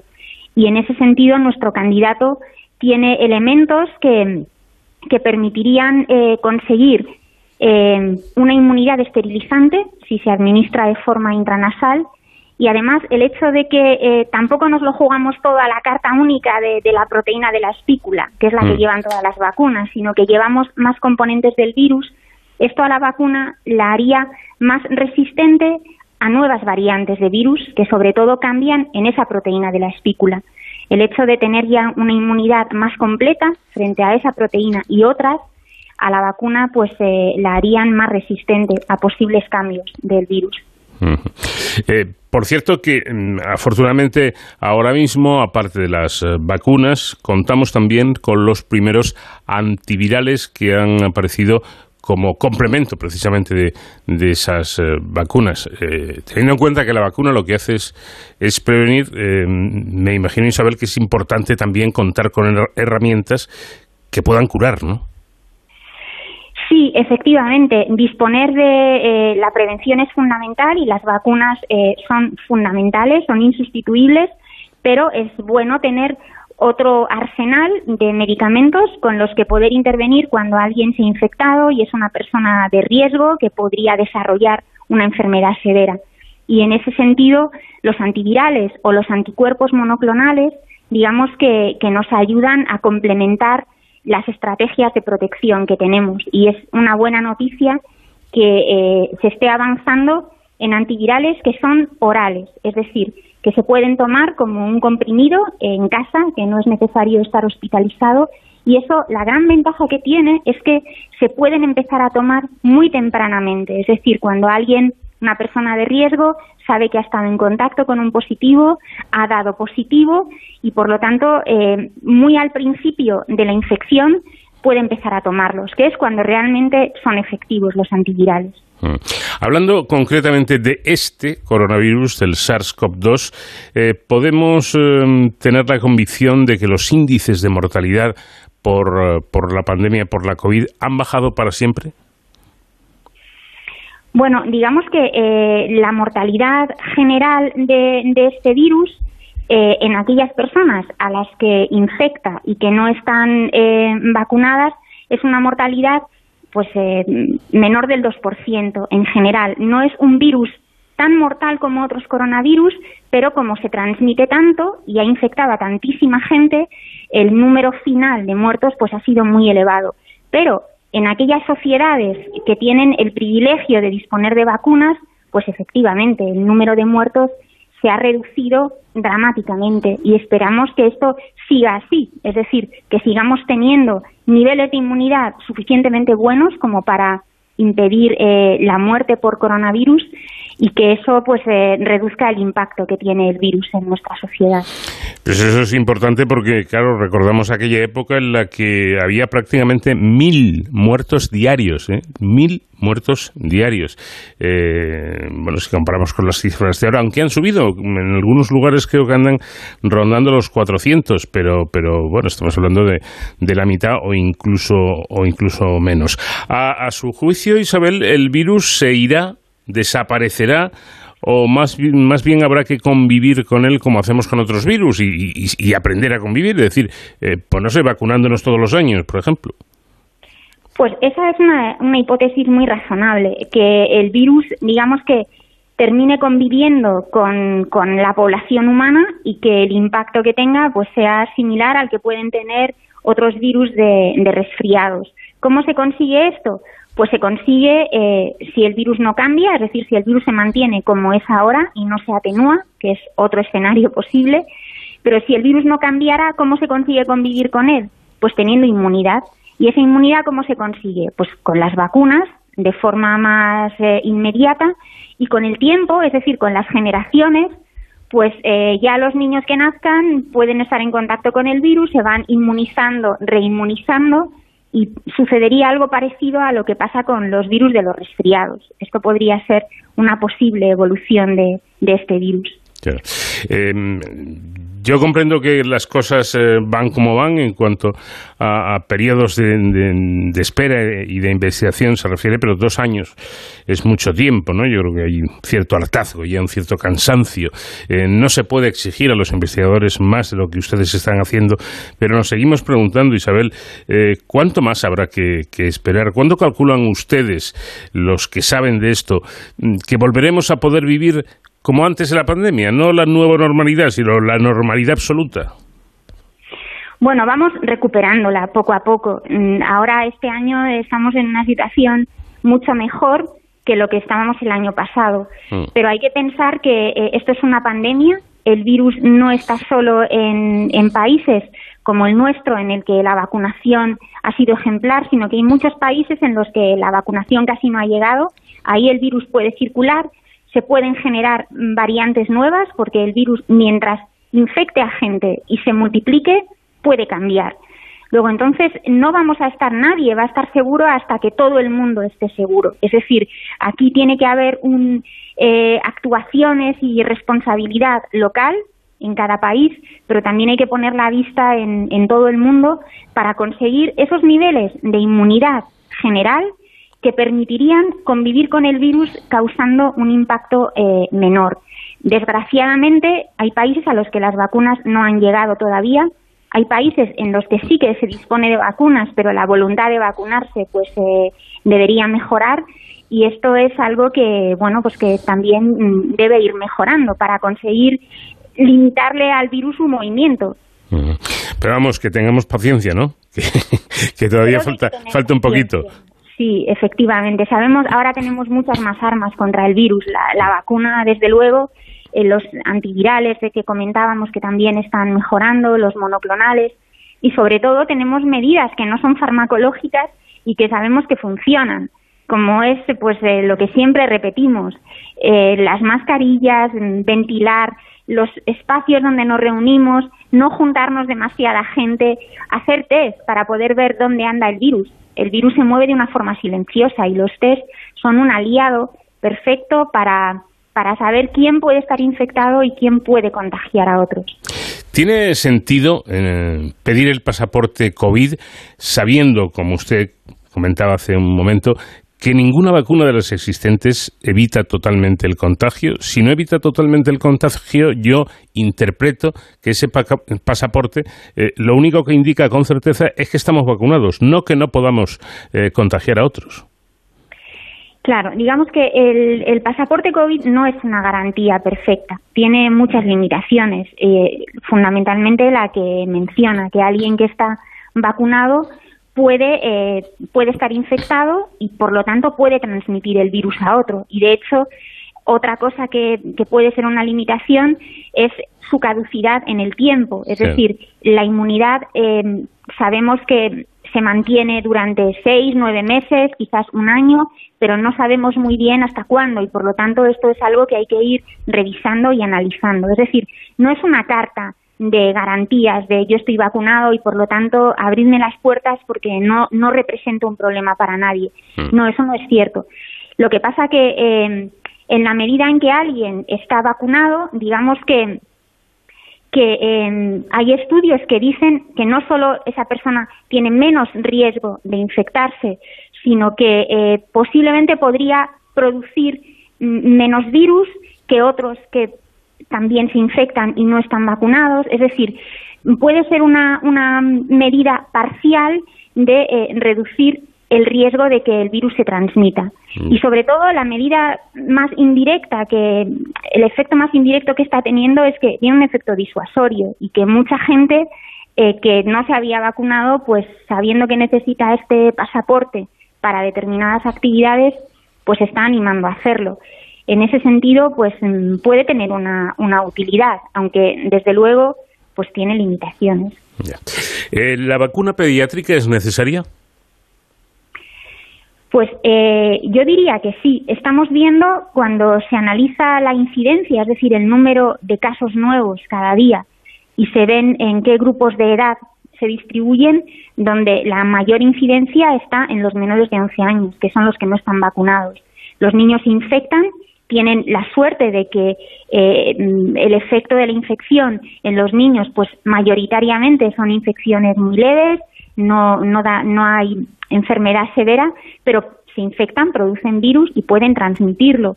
Y lo pueden transmitir a personas que son mucho más vulnerables y que incluso estando vacunadas tienen más riesgo de desarrollar una enfermedad severa, como son los mayores o personas con patologías. Entonces, eh, si lo que pretendemos es limitar que el virus esté circulando y que por lo tanto pueda llegar a la gente, sobre todo a los más vulnerables, pues los niños creo que, eh, que es importante vacunarlos siempre y cuando tengamos una vacuna como la que tenemos, que es una vacuna segura y muy efectiva, de forma que el, la relación de riesgo y de beneficio está claramente a favor del beneficio que tiene. Eh, una pregunta que es eh, fruto de, bueno, como todas, ¿no? de la curiosidad. Eh, ¿Por qué esta vacuna en mi caso he tenido suerte y no he sentido nada, no he tenido ningún tipo de reacción, pero en mi familia ha habido personas que eh, no les ha hecho reacción, pero han pasado un dolor de brazo tremendo. Si la, si la, agujita es nada, no te enteras de, del pinchazo, ¿qué es, qué es lo que provoca ese dolor en el brazo en algunos casos? Pues eh, es cierto que los efectos adversos, bueno, pues locales o los que son un poco más generales, como la fiebre, son muy variables, dependen mucho de la persona, de la edad de la persona, de cómo es su sistema inmunológico. El hecho de que en el brazo te inyecten algo que es eh, extraño, que precisamente es lo que se pretende, estamos poniendo una, una materia extraña, es una, mm, un gen para producir la proteína del virus y lo que pretendemos es que nuestro sistema inmune lo reconozca como algo extraño y reaccione produciendo anticuerpos, produciendo células.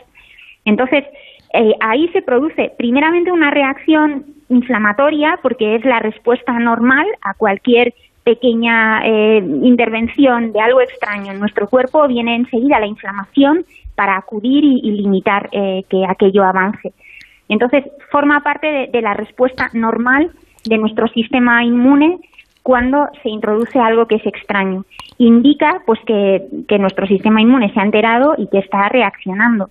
No hay que pensar que aquellos que no han tenido una reacción fuerte no han reaccionado a la vacuna. No, no es así. Esto se han hecho estudios y se ha visto que incluso los que han tenido menos síntomas también han respondido a la vacuna y han dado una, una respuesta buena. Bueno, que no sirve esto de excusa para no vacunarse, que ese, ese dolor en, algunos casos, no, no en todos, con un, con un analgésico se pasa, ¿eh? tampoco. Sí, sí, sí, es transitorio, y es algo benigno, digamos, porque indica que hay una respuesta normal. Bueno, yo no es que sea curioso, eh, profesora, ni, ni quiero cotillear en su vida privada, pero yo es que me fío mucho de usted y de los, y de los investigadores. Entonces, me gustaría saber cómo va a celebrar usted las Navidades. En su casa habrá reuniones familiares, eh, habrá mascarillas, no las habrá, ¿cómo lo van a hacer ustedes? Pues, eh, a ver, intentaremos hacerlo de una forma lo más prudente posible porque si nos reunimos con, con personas mayores, pues hay que tener mucho cuidado con ellos. Hmm. Eh, en primer lugar, limitaremos el número de personas. Nosotros somos cinco y si nos juntamos con la familia, pues no, en un caso vamos a ser seis, en, en otro caso, pues eh, a lo mejor somos menos de 10 en cualquier caso. Mm. Vamos a hacernos test de antígeno antes de, reunirnos, como hicimos también el año pasado. Para el año pasado no había vacunas, pero em, como precaución para saber si alguien puede estar infectado y aunque no tenga muchos síntomas. Y, y, bueno, pues intentaremos hacerlo con toda la prudencia de pues poca gente, llevar la mascarilla todo el tiempo que se pueda, eh, no prolongar las reuniones, ventilar el sitio en el que estemos y que sea lo más amplio posible. Es decir, una suma de, de medidas que se sabe que son efectivas y que combinando lo que se consigue es ir reduciendo el riesgo. Bueno, yo creo que esto es muy útil, ¿verdad? Y si en la casa de Isabel Sola lo van a hacer así, ella que lleva, pues no sé, 25 o 30 años estudiando los coronavirus, mm, yo que usted le, haría caso. Yo he apuntado aquí, he tomado apuntes y pienso hacerlo igual. Podemos celebrar la Navidad, debemos naturalmente celebrarla, pero con un poquito de cuidado porque aun con vacunas, con antivirales y tal, el, virus eh, eh, sigue estando ahí. Cuanto más lejos lo lo tengamos mejor. Isabel Solán, viróloga del CNB CSIC, que siempre es un placer hablar con usted. Yo personalmente aprendo mucho y le agradezco muchísimo que nos haya dedicado estos minutos. Muchísimas gracias, un placer. De cero al infinito. OBS Business School ha publicado el informe La Navidad en Entredicho, dirigido por Rosalí León Ciliota, investigadora de la escuela. En él se dibuja en este, en este informe un panorama de los cambios en las preferencias de consumo de las familias españolas y también se abordan los diversos factores de disrupción que se han juntado en este último tercio del año y que pueden poner en peligro algunas de nuestras expectativas para esta temporada navideña. Eh, al igual que el año pasado, la tendencia sigue siendo, según indica el informe, comprar menos regalos, pensando sobre todo en la familia y amigos más cercanos. Solo el 28% de los compradores tiene previsto gastar más la temporada de Navidad y prácticamente la mitad tiene en mente hacer compras mejores y más específicas con los ahorros que muchos han logrado en estos últimos 19 meses. De dinero, ropa y viajes o libros, que encontramos cada año en la lista de los obsequios más deseados, en esta ocasión, para este año, irrumpe, atención, el concepto genérico de regalos que giren en torno a la salud mental, las experiencias y el cuidado de uno mismo, una consecuencia, dicen que natural, de lo vivido y reflexionado durante la pandemia. Vamos a intentar conocer más acerca de este informe y vamos a hablar con su directora Rosalí León Ciliota. Eh, Rosalí, ¿qué tal? Muy buenas noches. Hola Paco, ¿qué tal? Buenas noches y buenas noches a todos los oyentes. Eh, ¿Realmente la Navidad puede estar o puede empezar a estar en entredicho?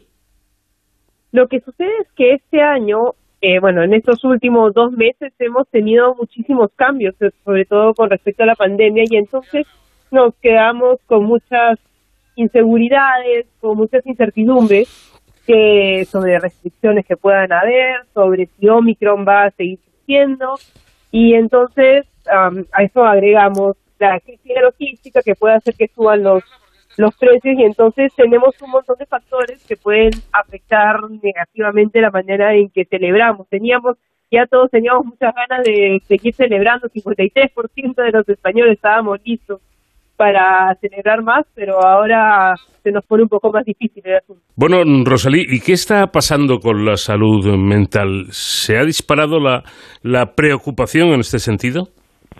No solo se ha disparado la preocupación, sino que hemos tomado conciencia de todo lo que nos ha afectado la pandemia en este asunto de la salud mental. Este último año el 64% de españoles han ido a un profesional de salud mental, según dice el CIS. 35,5% de ellos por depresión. la pandemia ha hecho que este tipo de afecciones mentales aumente en 28% y aumente en 25% por, por ansiedad, sobre todo en adolescentes por eh, la misma etapa en la que están pasando, que es una etapa donde la socialización es clave. Y claro, la salud mental ha sido incluso más afectada en la población femenina.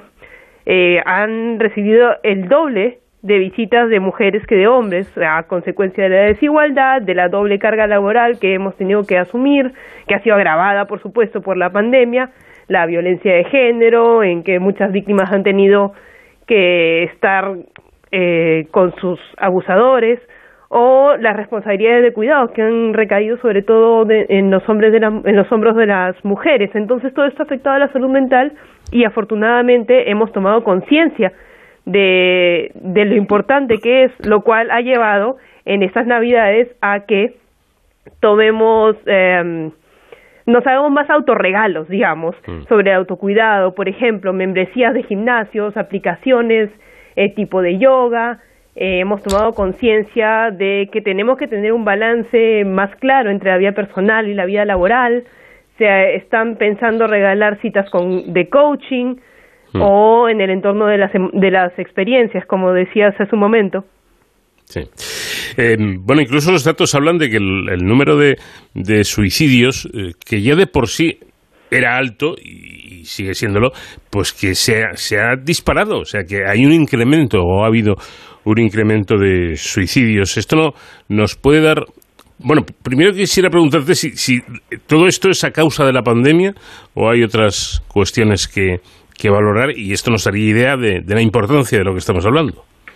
Eh, bueno, el gatillo final, digamos, la gota que rebalsó el vaso ha sido la pandemia, el aislamiento, eh, las pérdidas de empleos que hubo, toda la incertidumbre que generó, eh, pero ya desde antes eh, veíamos cómo subían los números de afecciones de salud mental. Entonces, simplemente la pandemia lo ha dejado al descubierto.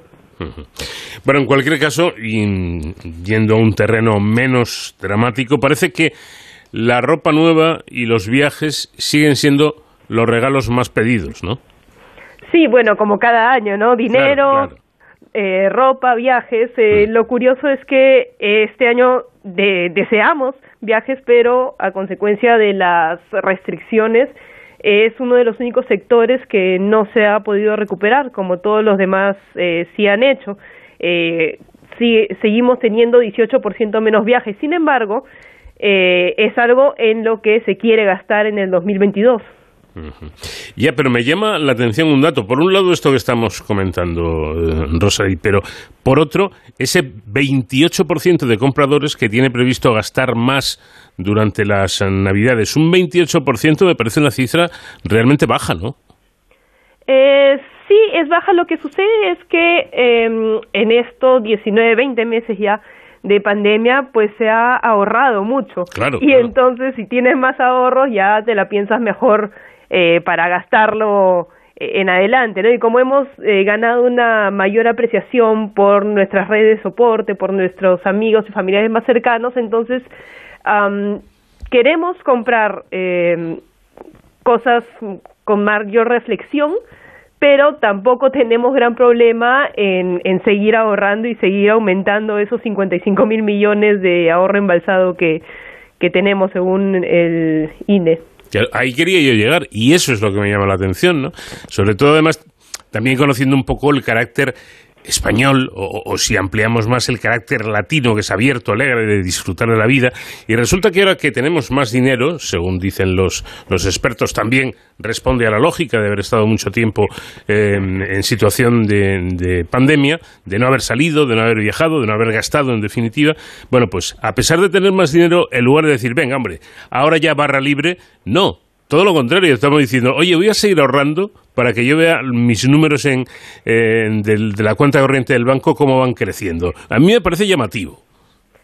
Sí que lo es, pero el asunto es que tantos empleos se han perdido en estos 20 meses y Claro. seguimos con ah, la preocupación de la precariedad y el desempleo. Entonces, eh, desde el año pasado ya se preveía que se está reflexionando más sobre los gastos, entonces se está mirando más hacia el futuro, lo cual lleva conlleva esta indiferencia en gastar o no. Y también tiene su lógica, ¿no? Porque si por un lado hablamos de ese dinero que hemos ahorrado, eh, lamentablemente, lamentablemente muchas personas han perdido su trabajo y claro, eso ya son palabras mayores. Hablando de otra cosa, Rosalí, eh, las nuevas tecnologías, las ventas online siguen creciendo incluso asentándose. Las empresas logísticas atenderán un 7% más de pedidos, 106 millones de paquetes, la mayor cifra de ventas online registrada. Eh, ¿Esto es el futuro o son compatibles las ventas presenciales con las online a largo plazo, me refiero? Es curioso porque tenemos a más de la tercera parte de las personas que ya deciden que comprar en línea está bien, es seguro, tienen más confianza en lo que reciben, eh, pero sin embargo, ah, luego de la pandemia ya tenemos a más de la cuarta parte de personas que prefieren definitivamente comprar eh, de manera presencial.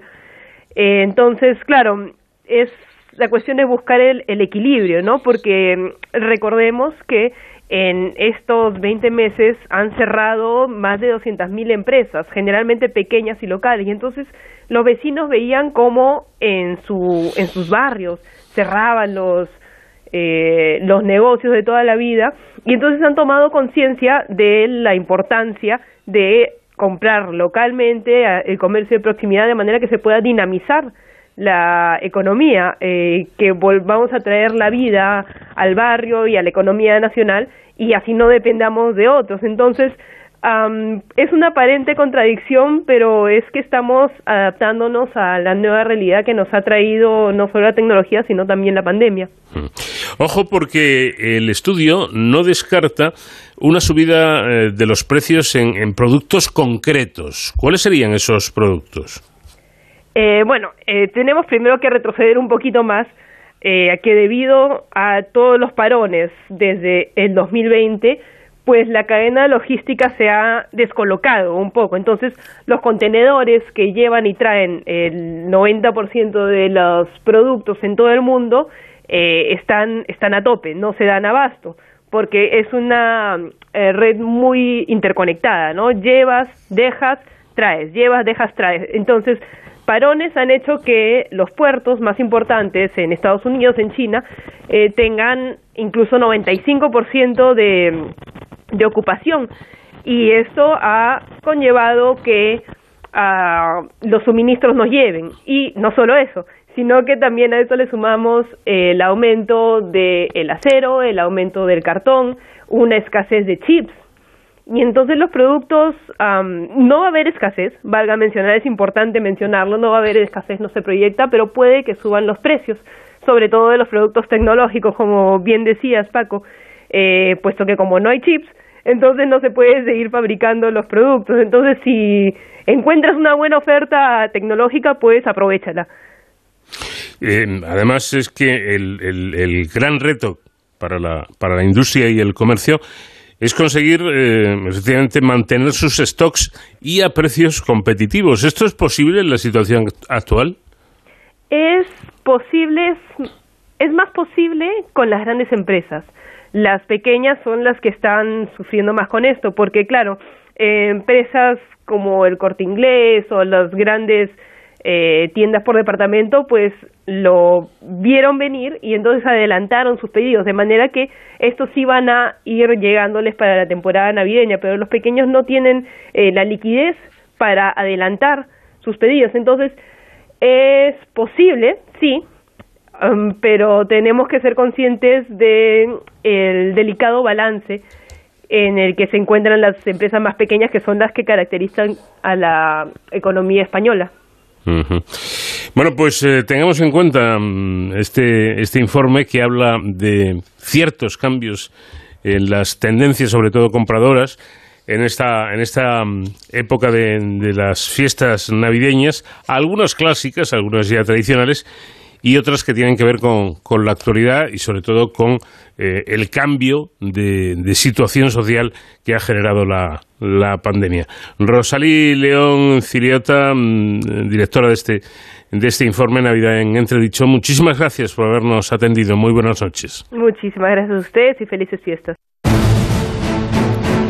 Al final de nuestro tiempo de radio, como siempre, Héroes sin capa con David Ferrero, que hoy nos lleva hasta el Hospital Zendal de Madrid. ¿Qué tal, David? Buenas noches. Hola, Paco. Muy buenas madrugadas. Desde aquí, desde el Hospital Enfermera Isabel Zendal, este hospital de emergencias de la Comunidad de Madrid, en el que nos hemos venido esta noche precisamente para conocer cuál es el trabajo que desarrollan sus profesionales y cómo han vivido ellos eh, la lucha en primera línea contra la COVID-19, pero sobre todo para hacer una valoración sobre el funcionamiento de este hospital que fue inaugurado en diciembre del año pasado en plena pandemia, que fue construido en apenas 100 días y que ya ha atendido a más de 8.400 pacientes. Nos está esperando el gerente de este centro de emergencias, el doctor Javier Marco.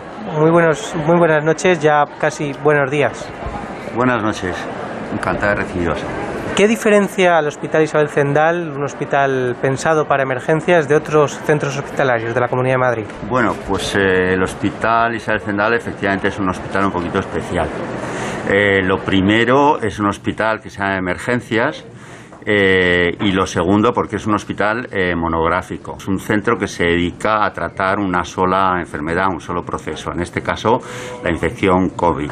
El hospital también es un poco especial porque se construyó muy rápidamente, a partir de, junio del año 2020, y eh, se puso en marcha muy rápidamente. Yo tengo que decir que inicialmente fui el director médico del hospital y a mí me entregaron el hospital un, un 1 de diciembre y en 10 días estábamos metiendo ya pacientes por la urgencia y la necesidad que tenía la Comunidad de Madrid, que en eso también es especial.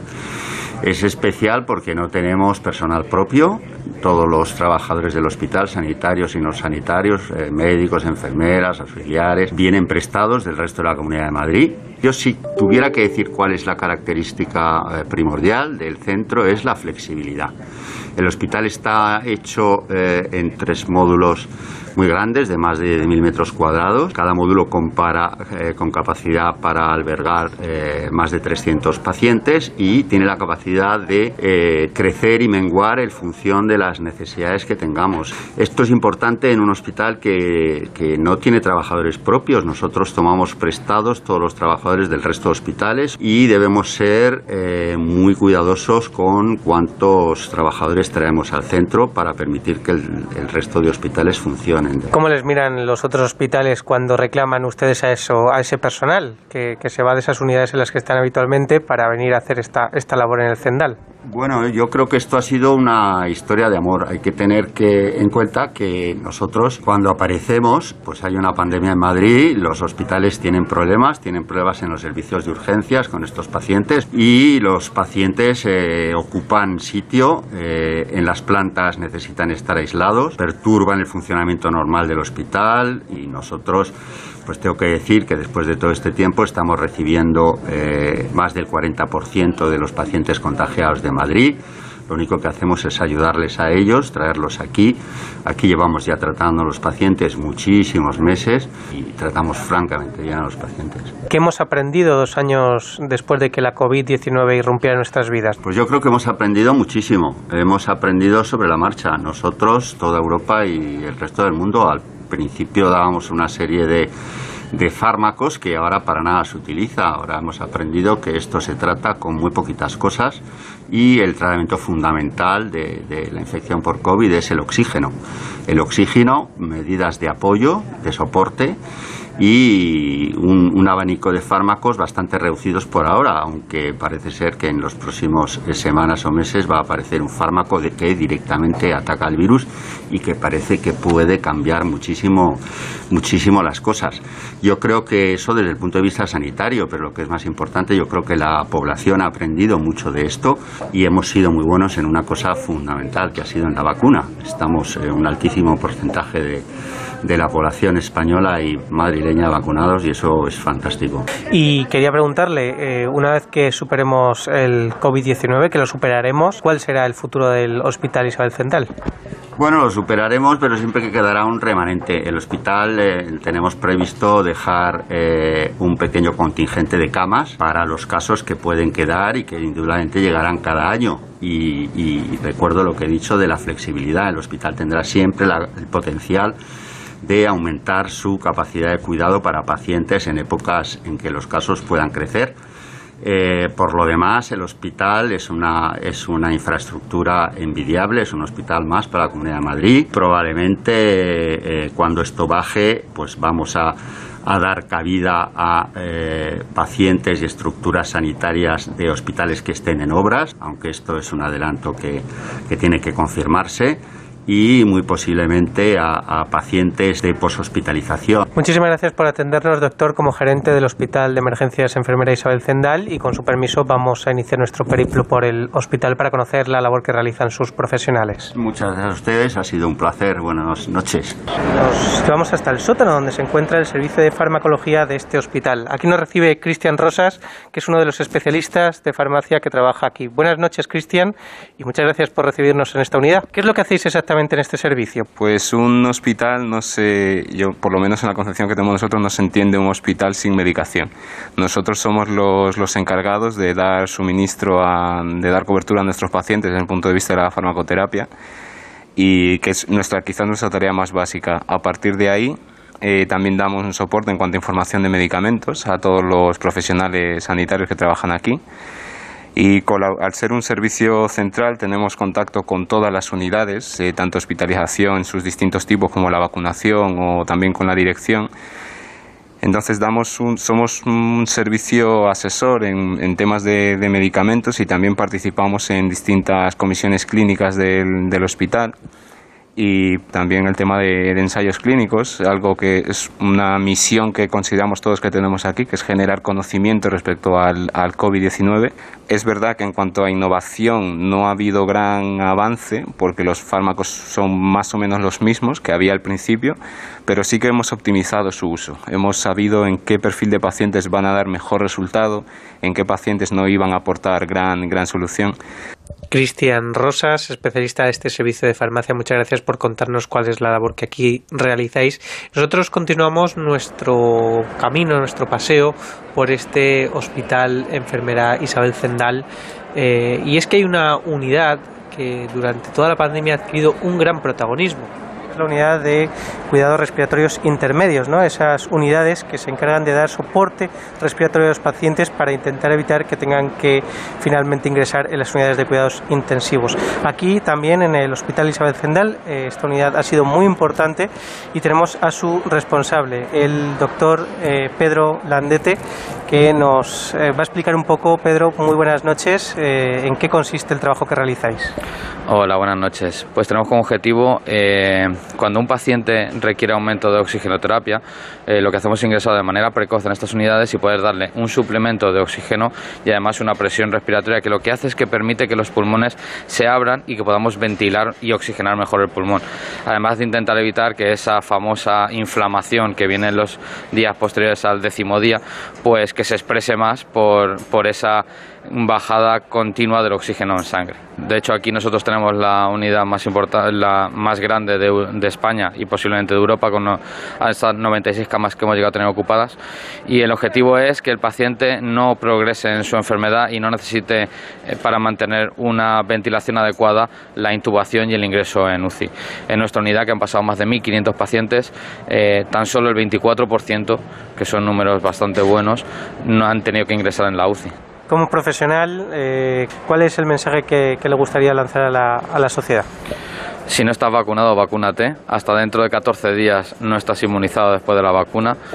Eh, estar vacunado no te libra de poder contagiarte de la enfermedad y por favor hay que intentar juntarse lo menos posible y sobre todo, ojo, los test de antígenos en asintomáticos no valen casi de nada.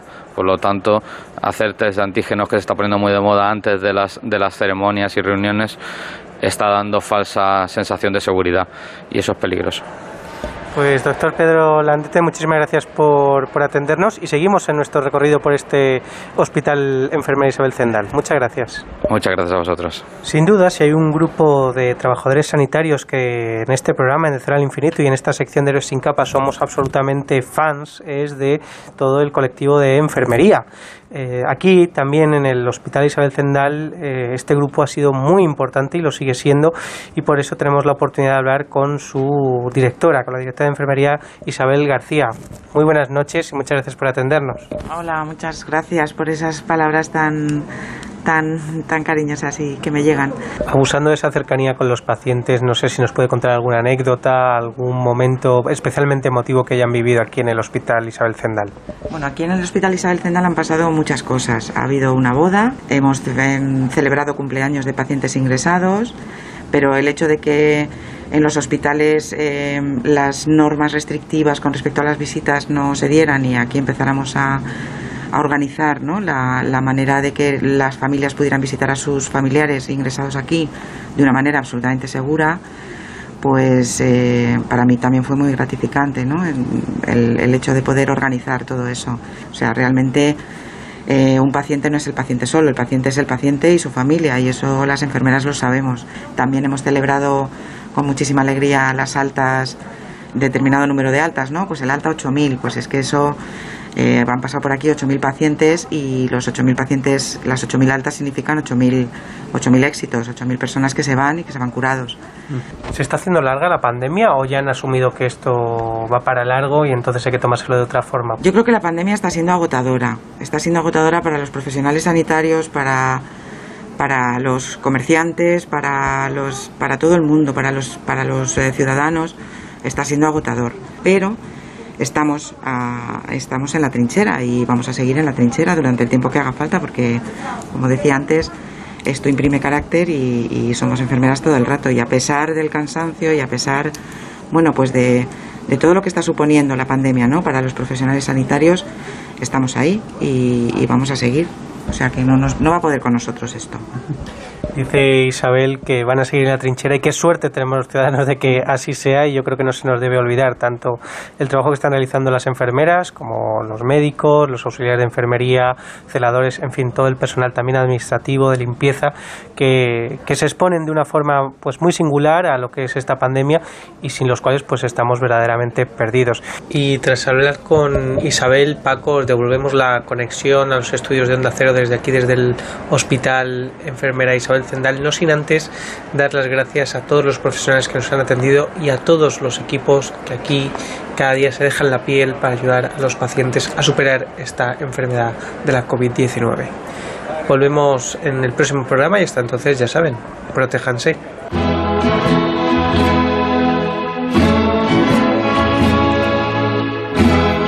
Tiempo termina, pero con el firme propósito de volver. Será en, en, dos semanas, allá para el 7 de enero, porque en Onda Cero habrá otros contenidos aprovechando estas fiestas navideñas. Nada más, que pasen una feliz Navidad, que disfruten de la familia, de las fiestas y que nos vaya bien a todos. Estuvo en la realización técnica Nacho García, les habló Paco de León. Adiós. Sinceramente, vivir